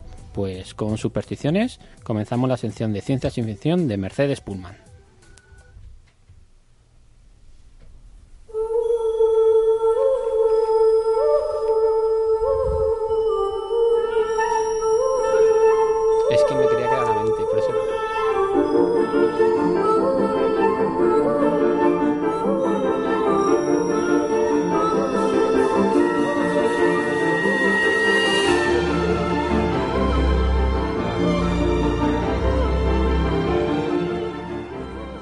Buenas tardes a todos. Otra vez estoy yo aquí. Mm, no creáis, no voy a decir que supersticiones no existen, sí existen. Entonces, y somos eh, los que vivimos eh, eh, día a día con ellas.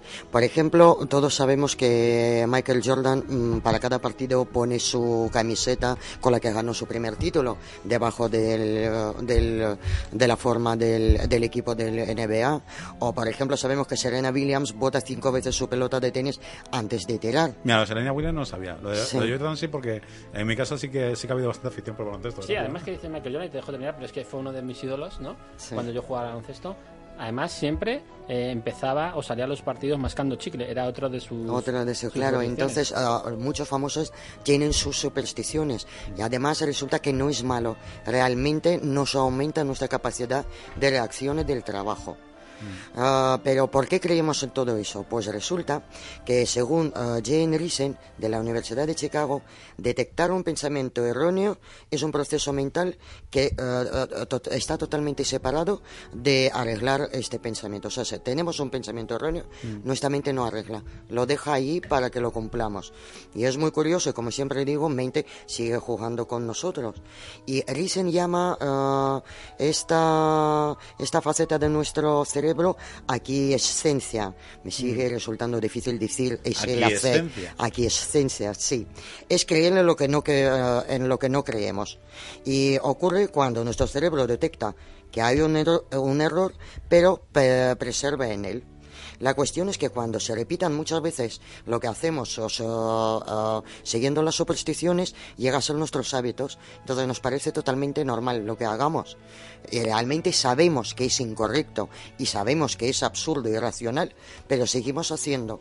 Yo siempre me acuerdo de la anécdota esa de Bohr, del físico cuántico, que él creía que no creía en supersticiones y cuando llegaron sus alumnos a su casa y han visto la herradura invertida, colgada sobre la pared y dicen, pero señor señor Si usted no cree en eso, dice, no, yo no, pero la gente dice que funciona. Entonces ahí es lógica aplastante. No hay mega, no, yo no creo en las megas, pero las islas, ¿no? Claro, claro, por si acaso. Se dicen que funciona. Además, eh, uh, superstición es una cosa que no nos cuesta hacer. No tenemos que pagar nada por ella. Es fácil de hacer. Dice, bueno, uh, si lo hago, tampoco me cuesta nada, porque si me trae buena suerte, pues ya está. Y si no lo hago, pues tampoco pasa nada. Pero yo lo hago por si acaso, porque todos lo hacen. El peligro quizás es que se convierta un poco excesivo, ¿no? Ya como ciertas, alguna película que hemos visto por ahí, ¿no? Que no podía salir de la casa sin, sin eh, pisando los cruces de las baldosas, ¿no? Y demás. Sí, claro, bueno, eso ya es obsesiones, son ya obsesiones. Pero, por ejemplo, hasta el psicólogo Skinner, haciendo los, los experimentos con las palomas, creó la superstición en las palomas. Porque él le ponía la comida y ponía la lucecita. Entonces ella te tenía que dar, aparecía la lucecita y se aparecía la comida. Entonces llegó a hacer la paloma que cuando él no daba ni comida ni nada, ella le daba el botón, se encendía la lucecita y la paloma se sentía mejor. No hace falta que llegue la comida. Pero ella pensaba que en algún momento va a dar la comida, esta luz. Entonces, uh, Skinner además afirmó en su investigación que ha creado la superstición en las palomas. Sí, bueno, una respuesta condicionada, ¿no? Claro, era una conducta, sí, la causante del suministro. Entonces, si yo consumo, si yo hago esto, en algún momento me da. Entonces es cuando nosotros cruzamos los dedos. Sí, pero bueno, eso también es... Eh, yo ahí no sé hasta qué punto es superstición de la paloma o es como el los perros de Pavlov que están también en, en ese, estilo, en ese estilo de experimento, ¿no? Cuando vacía pusieron la campanilla ya se crean jugos gástricos. Cuando...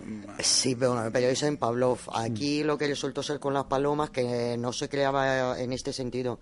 Mm. Se creaba que le daba ya placer porque sabía que representaba algo bonito, mm. algo bueno. Y entonces ahí se quedaba la cuestión.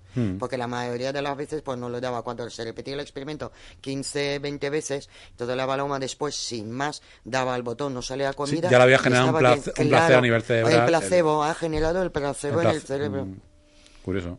Sí. Y entonces, ah, claro, ah, los hábitos, lo que adquirimos con el tiempo, nos quedan grabados en el cerebro, ah, en los circuitos cerebrales, en los ganglios basales del cerebro. Es una completa, compleja estructura neuronal que controla las acciones motoras y comportamientos compulsivos.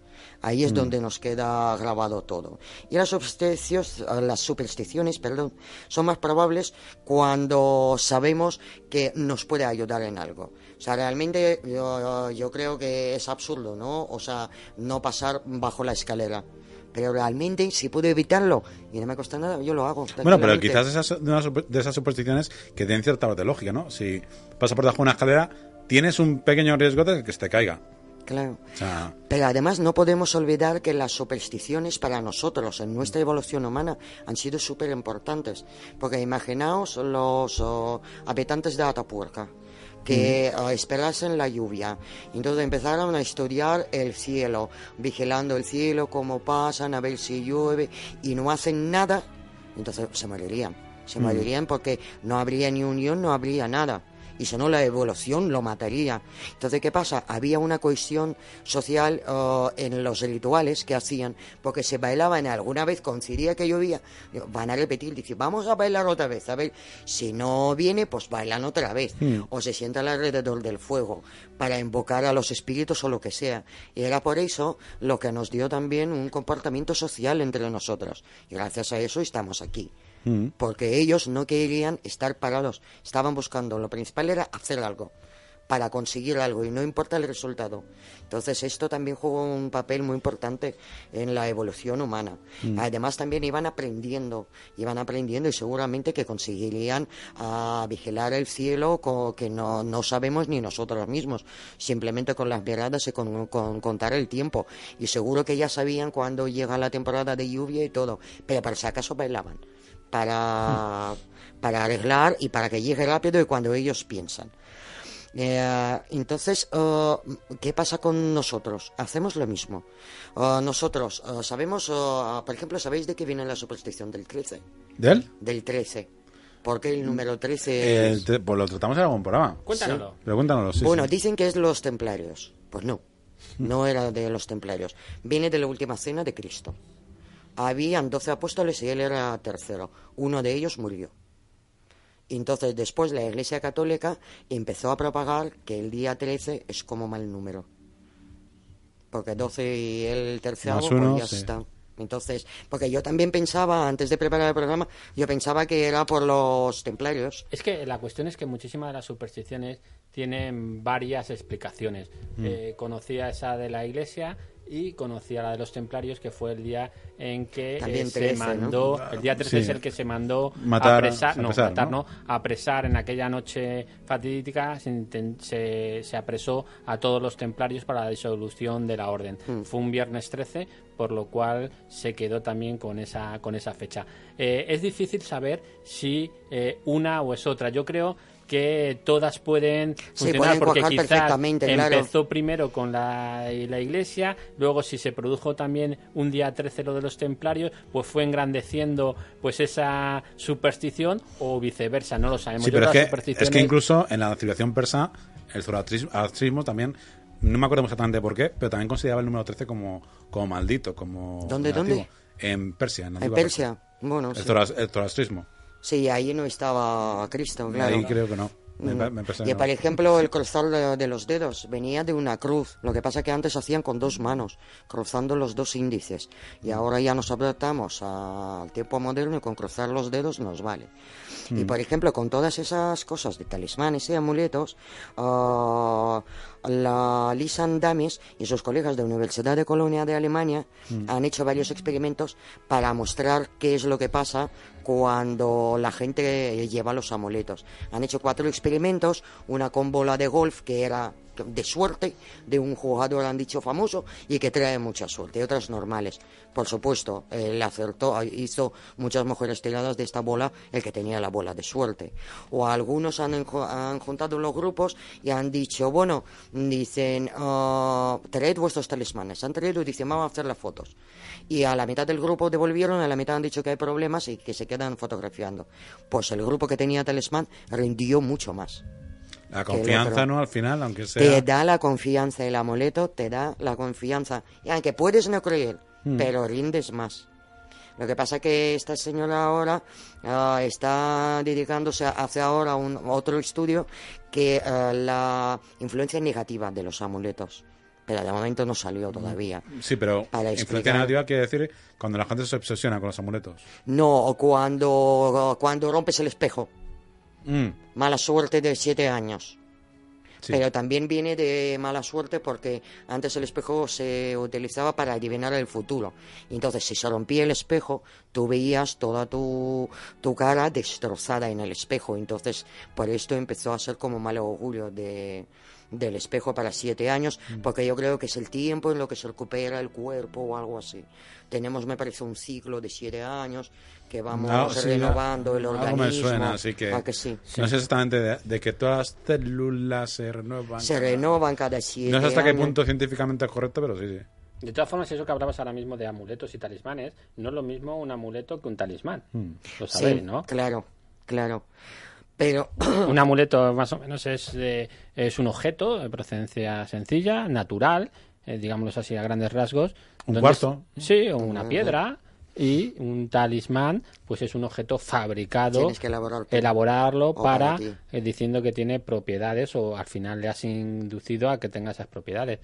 Eh, de todas formas, es interesante lo que nos cuesta. Unos amigos míos, que no voy a decir quién, escribieron hace mucho tiempo, escribieron hace mucho tiempo un libro de talismanes Yo sé quién. y fue un gran éxito. Sí. Aunque eh, nos comentaron que todos eran inventados. Lo que pasa que la literatura pues Eh, hace pero- que pero la gente, línea, ¿no? la, la gente Sí, pueda claro, creer, ¿no? claro. Y la gente creía y quién, y quién sabe si alguno eh, cogió un amuleto, cogió un talismán y le hizo un beneficio. Claro, pero además, uh, ¿cuánta gente se enriquece a base de la gente que cree en esto? O sea, ¿cuántas? Porque habéis ido alguna vez preguntar lo que valen las velas en una tienda esotérica, que hay una colonia de Florida, una botellita de 100 miligramos o 150, 50 euros. Y lo compran. Las velas que valen 40. Eh, es, o sea, los precios, digo, ¿pero de dónde sacáis estos precios? Hombre, si están inducidos con energía, ¿no? Claro, claro, porque tienes que hacer limpieza, porque se te ha tocado mala suerte, pagarás 200 euros para que te limpien. Hombre, Pagarás lo que sea. Claro, si claro. tu situación psicológica y en tu vida va mal, pagarás mucha gente lo que sea. Claro, y por eso hay mucha gente que se aprovecha de eso. Y este es el gran problema, ¿no? Porque si realmente hubiese eh, una verdad, aunque fuese mínima, a todo eso, pues mm, quién sabe si fuese, si sería ético, pero sabiendo a lo mejor que es un engaño, pues eh, inducir a la gente a que compre esas cosas. Sí, pero yo creo que cada un una vez que pasan la frontera, yo creo Ya. que ni les importa. O sea, ya ahí. Y. y, claro, ah, Sí, Entonces, ah, ¿qué es lo que nos creen las supersticiones? Nos creen que ah, no dejamos de pensar, dejamos de razonar y, dejamos de preguntar. Entonces, ¿qué nos, nos convierte? En, los, en que trabajamos todo y seguimos la línea. Entonces, claro, es también una manera de crearnos un mundo que dice, bueno, yo me hago esto y se me cumple todo y ya está. Y puede cumplirse. Lo que pasa que ah, muchas veces pensamos que causa tiene el efecto. Y muchas veces cuando hacemos todos esos, ah, ah, es- esos rituales perdemos y cambiamos del, del punto y eh, vemos el efecto eh, y después la causa. El efecto tomamos como causa y causa como el efecto.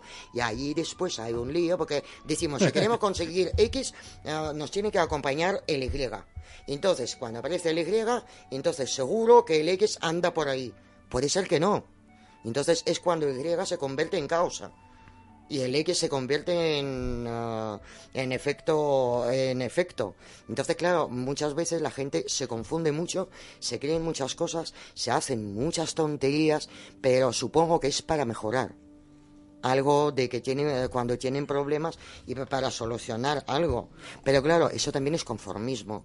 O sea, si queréis saber algo y se os dicen que hay que hacer esto, vete tú a leer vete a estudiar de qué está hecha agua de Florida. ¿Qué es esto? Porque puede ser que es un agua de azar, nada más. O de todos esos velones que valen 40 e- euros que dicen que esto, están fabricados, se han pasado un ritual. ¿Qué ritual? ¿Dónde? ¿En la Lima? ¿Está pasado ritual? No, ahí está trabajadores, han metido siete colores a la abuela, a la vela y se ha ido a España. son rituales manufacturados. Sí, eso Sí. sí. En una cadena de producción. Eso sí. Ponen una estampita, ponen algo encima de la cadena y a lo mejor está cogiendo la esencia de, de ese poder, de esa persona, ¿eh? Claro, pero también existen las controversias. A ver, vamos a ver. Si yo, todos dicen, yo creo que el destino está escrito. Entonces, ¿qué más te da si te rompes un espejo? Porque si tu destino está escrito, te puedes romper siete espejos y no te pasa nada porque el destino ya está escrito. Si tú no cambias nada, Mm. entonces, entonces aquí, claro, y el que cree en Dios, porque se supone, si yo creo en Dios, haga lo que haga, mi vida va a seguir bien. Porque realmente Bueno, es también no como tiene el por qué. destino. No tiene bueno, por sí, qué. a El nadie va bien que cree en Dios, ¿Eh? o a casi nadie. ¿Anda? El destino es que rompas el espejo. Está en tu destino que le rompa. Ah, vale, vale. Y entonces te vendrá el destino escrito que romperás el espejo y tendrás siete años de mala, de mala suerte. Ah, vale. vale. Qué listo es el destino, ¿eh? Por supuesto. El destino es es... como es. Sí, pero claro, también vamos... Pero para eso también, para contrarrestarlo, además me lo pasaba Jandra y ciertos vinagres con, eh, con poderes que también se compran a 10 pavos la unidad, que viene muy, muy bien para eso. Hay de todo. Hay de Eh, todo. Esoterismo y de todo para todo. Sí, realmente te, o sea, tú pides lo que sea y lo encuentras. Y claro, yo muchas veces entro ahí porque me gustan las piedras semipreciosas y ahí hay cosas súper bonitas. Entonces yo entro y ya empiezo, ¿y esto cuánto vale? ¿Y esto qué es? ¿Y esto no sé qué? Y claro, me dan toda la información. Al final me ven malos espíritus y dicen, tú tienes que limpiar. Digo, no, no me limpio. Dame el cuarzo, Déjalo. bonito, y déjame en paz, Sí, ¿no? no me limpio. Y me dicen, o sea, una me ha dicho que tengo un espíritu encima de mi negro y no sé qué, no sé cuánto. Digo, por Dios, pues qué mal. Que no te quiero decir, pero sí es verdad que... Sí, de lo notas el aura negro, Sí, de ¿no? hecho, no, además, tengo. lo veo como reptiliano, no sé si lo que vio a lo mejor en su día partarilla. Seguro. Y hoy como vengo de verde, más todavía, porque vamos. No, pero, vamos, fuera de broma, sí que es cierto que hay mucho negocio y se aprovecha mucho, como dices, de, de la, del plano emocional de la, de la gente. Claro, pero también yo creo que es absurdo pensar, por ejemplo, que hay alguien que hace por nosotros algo. O sea, vamos a ver, el universo, ¿no? Es como tengo una foto muy bonita que dice, cuidado con lo que pides, ata- atentamente universo. Entonces es como, necesitamos que eh, tener a alguien o algo eh, divino que nos controle con nos- o que nos ayude a llevar la vida, realmente. Mm. Porque, eh, claro, eh, dirigimos al Dios, dirigimos al destino, dirigimos... Pero ¿de verdad mm, creéis que está el universo para montar nuestras historias de, de todos, de todas las vidas que hay en la Tierra? O sea, dices, pero... No, pero es que es psicología. Sí que es cierto que cuando el, el cerebro está orientado a un, a un cierto pensamiento, positivo y demás, el, el cerebro busca soluciones. Incluso te, te orienta a cosas que yo digo que haya tenido experiencia de, de estar orientado a algo positivo y demás y que sin darme cuenta, vale, sí es cierto que estás más pendiente de todo lo que te pasa a tu lado. Pero que, pues, mm, al final llegas a, a, digamos, a, a ciertos lugares que de otra manera no habría llegado si no tú estás pensando constantemente en ese objetivo tuyo y demás. Eh, O sea que no te O sea, decir, estamos diciendo que construimos nuestro futuro. Sí, lo que pasa estamos es que haciendo... no. no. No, A ver, estás abriendo una puerta, el hermano estás abriendo una puerta que podíamos entrar en el tema de las sincronicidades, de esos destinos, de esas señales, ¿no?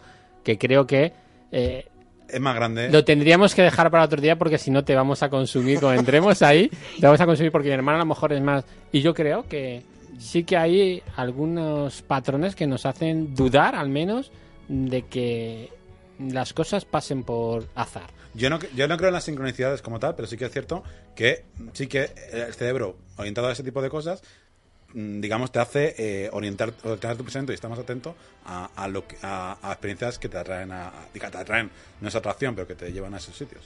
Sí, Anda. pero yo sí que creo que nuestro estado anímico influye en nuestra en nuestro entorno, Mm. cómo influenciamos a los demás, en- si tú tienes una energía positiva, ya independientemente de lo que de que creas en energías o no, pero si tú tienes una eh, actitud positiva eh, y agradable con los demás, vas a conocer a más gente, vas Efectivamente. a- la, gente se va a interesar más por ti. Eso es así. Que no es el- que que no que lo no has es- dicho, algo- tener actitud positi- positiva. que no, tiene, que no tiene que ser el universo, pero que esa actitud... Pero es la no tiene lo que ser secreto, ¿vale? Claro, pero efectivamente. Pero es la actitud nuestra. Mm. Y entonces, ah, Pero hay gente que le ayuda. el- Sí, claro. necesitan cosas internas, externas, en vez de buscarlas internamente. Claro, porque lo tenemos. Claro. Yo siempre estoy con Schopenhauer. Que, ah, Schopenhauer. Schopenhauer, sí. Yo, yo le llamo Schopenhauer, sí, el ruso. Que, ah, o sea, nos dan las cartas y nosotros las jugamos, el destino. O sea, te dan, puedes hacer esto, tú verás lo que haces. Mm. Bueno, pero tú estás hablando de un destino. No, que jugamos nosotros, que creamos nosotros nuestro destino. No nos dan. Él era filósofo y vivía en los tiempos que se creía en Dios, pero realmente dice, tienes las cartas, vete tú andando y haz lo que tienes que hacer. Bueno, en este, en este tema habría mucho debate. También está muy condicionada por la sociedad, otra vez volvemos a lo mismo. Bueno, sigue, sigue, porque esperamos, eh, da para otro debate. Pero claro, las- lo que dice, las cartas que te dan, lo que juegas dentro de tu entorno social y a donde puedas llegar. Porque además estás hablando de, de supersticiones, estamos hablando de supersticiones y lo estás eh, metiendo dentro de las creencias, ¿no? Por supuesto, hay muchas supersticiones que son creencias, Que son pero hay otras supersticiones que no son las creencias, lo decías al principio, ¿no? Imagínate, es, como no me hacen mal, lo hago. Imagínate, se te cae la sal, eh, nuestro padre Y lo, que hacía... lo tiras eh, veces la sal, lo tiras tres veces. Bueno, eso no hay no hay en- en- en- no hay un trasfondo de creencia, de una creencia eh, como puede ser eh, de alguna religión o de algo, no, pero hábitos lo haces, adquiridos, lo porque haces. adquirimos, pero ¿por qué? Porque a ti te enseñaron tus Claro. padres. O sea, vamos aprendiendo. Además, nuestro cerebro, cuando tiene falta de información, odia de tener falta de, de información. Entonces, le da igual cómo rellenar el hueco. O con la información científica o la ca- creencia. Pero tiene que terminar. Bueno, y, O sea, no tiene que haber espacio. y hasta con alguna información más que proceda del inconsciente colectivo, porque esto puede generar eh, que se queden esas secuelas, esas informaciones ahí en un inconsciente colectivo, ¿no? Y que puedan en un momento venir. Te está yendo para las ramas, Iván, nos estamos yendo y vamos a terminar en Hombre, sincronicidades. le dije que había abierto Sí, algo una vez que no puerta, debería tocar, porque yo no quería entrar en el tema de, de ese destino, de esas sincronicidades, pero bueno, esto le ha consumido pues seis minutos más, así que Pero sí, tenemos que ir pero realmente concretando. ah, yo no creo que nosotros tenemos que basarnos en que un astro puede decidir nuestro destino o nuestro destino está escrito o se, se ha roto el espejo. Se ha roto el maldito espejo, no pasa nada. Te compras nuevo y no pasa nada. Pero si tu actitud vas a hacer todo me va a salir mal, todo me va a salir mal, entonces, claro, te, va a salir porque te estás condicionando tú. O sea, entonces ahí yo creo que hay que ir un poco más por libre. Yo, por ejemplo, en casa, cada vez que vamos a, a viajar, hay que sentar antes de salir de casa. No ¿Hay sé que, por qué. Sentar, sentar y estar un minuto en silencio. Sentar. Sentarse. Sentar, sí, sentarse todos. Los que van de viaje, nos sentamos, nos callamos. casa, en la casa. casa. sí. Es un, ri- Decimos, es un ritual. Claro, y decimos, ya, y podemos ir. Y yo cada vez que me siento digo, es absurdo lo que hago. Pero lo hago por si acaso. Te relajas, claro. vas, sí. Sí, pero es la sugestión. A ver si no lo hago y me pasa algo. Ya me estoy suge- sugestionando yo solita. No hace falta que venga alguien a contarme que voy a tener mala suerte. Entonces es eso. Es como con programas de cerebro. O sea, la cuarta vez va vencida. Dijo que no, que no voy a dar del cerebro. Entonces por esto os digo que si os ayudan los, tales, eh, los talismanes, los amuletos, usadlas. Usadlas porque realmente podéis conseguir mucho más.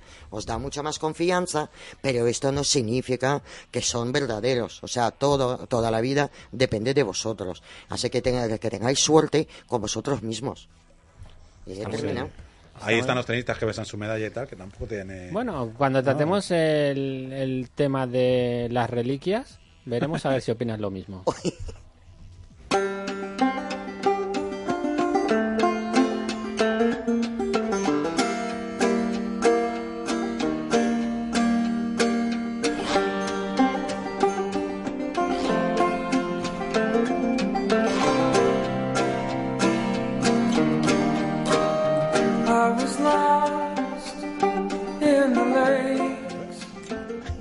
Bueno, pues un viernes más, después de dos horas, llegamos al final de, de nuestro programa.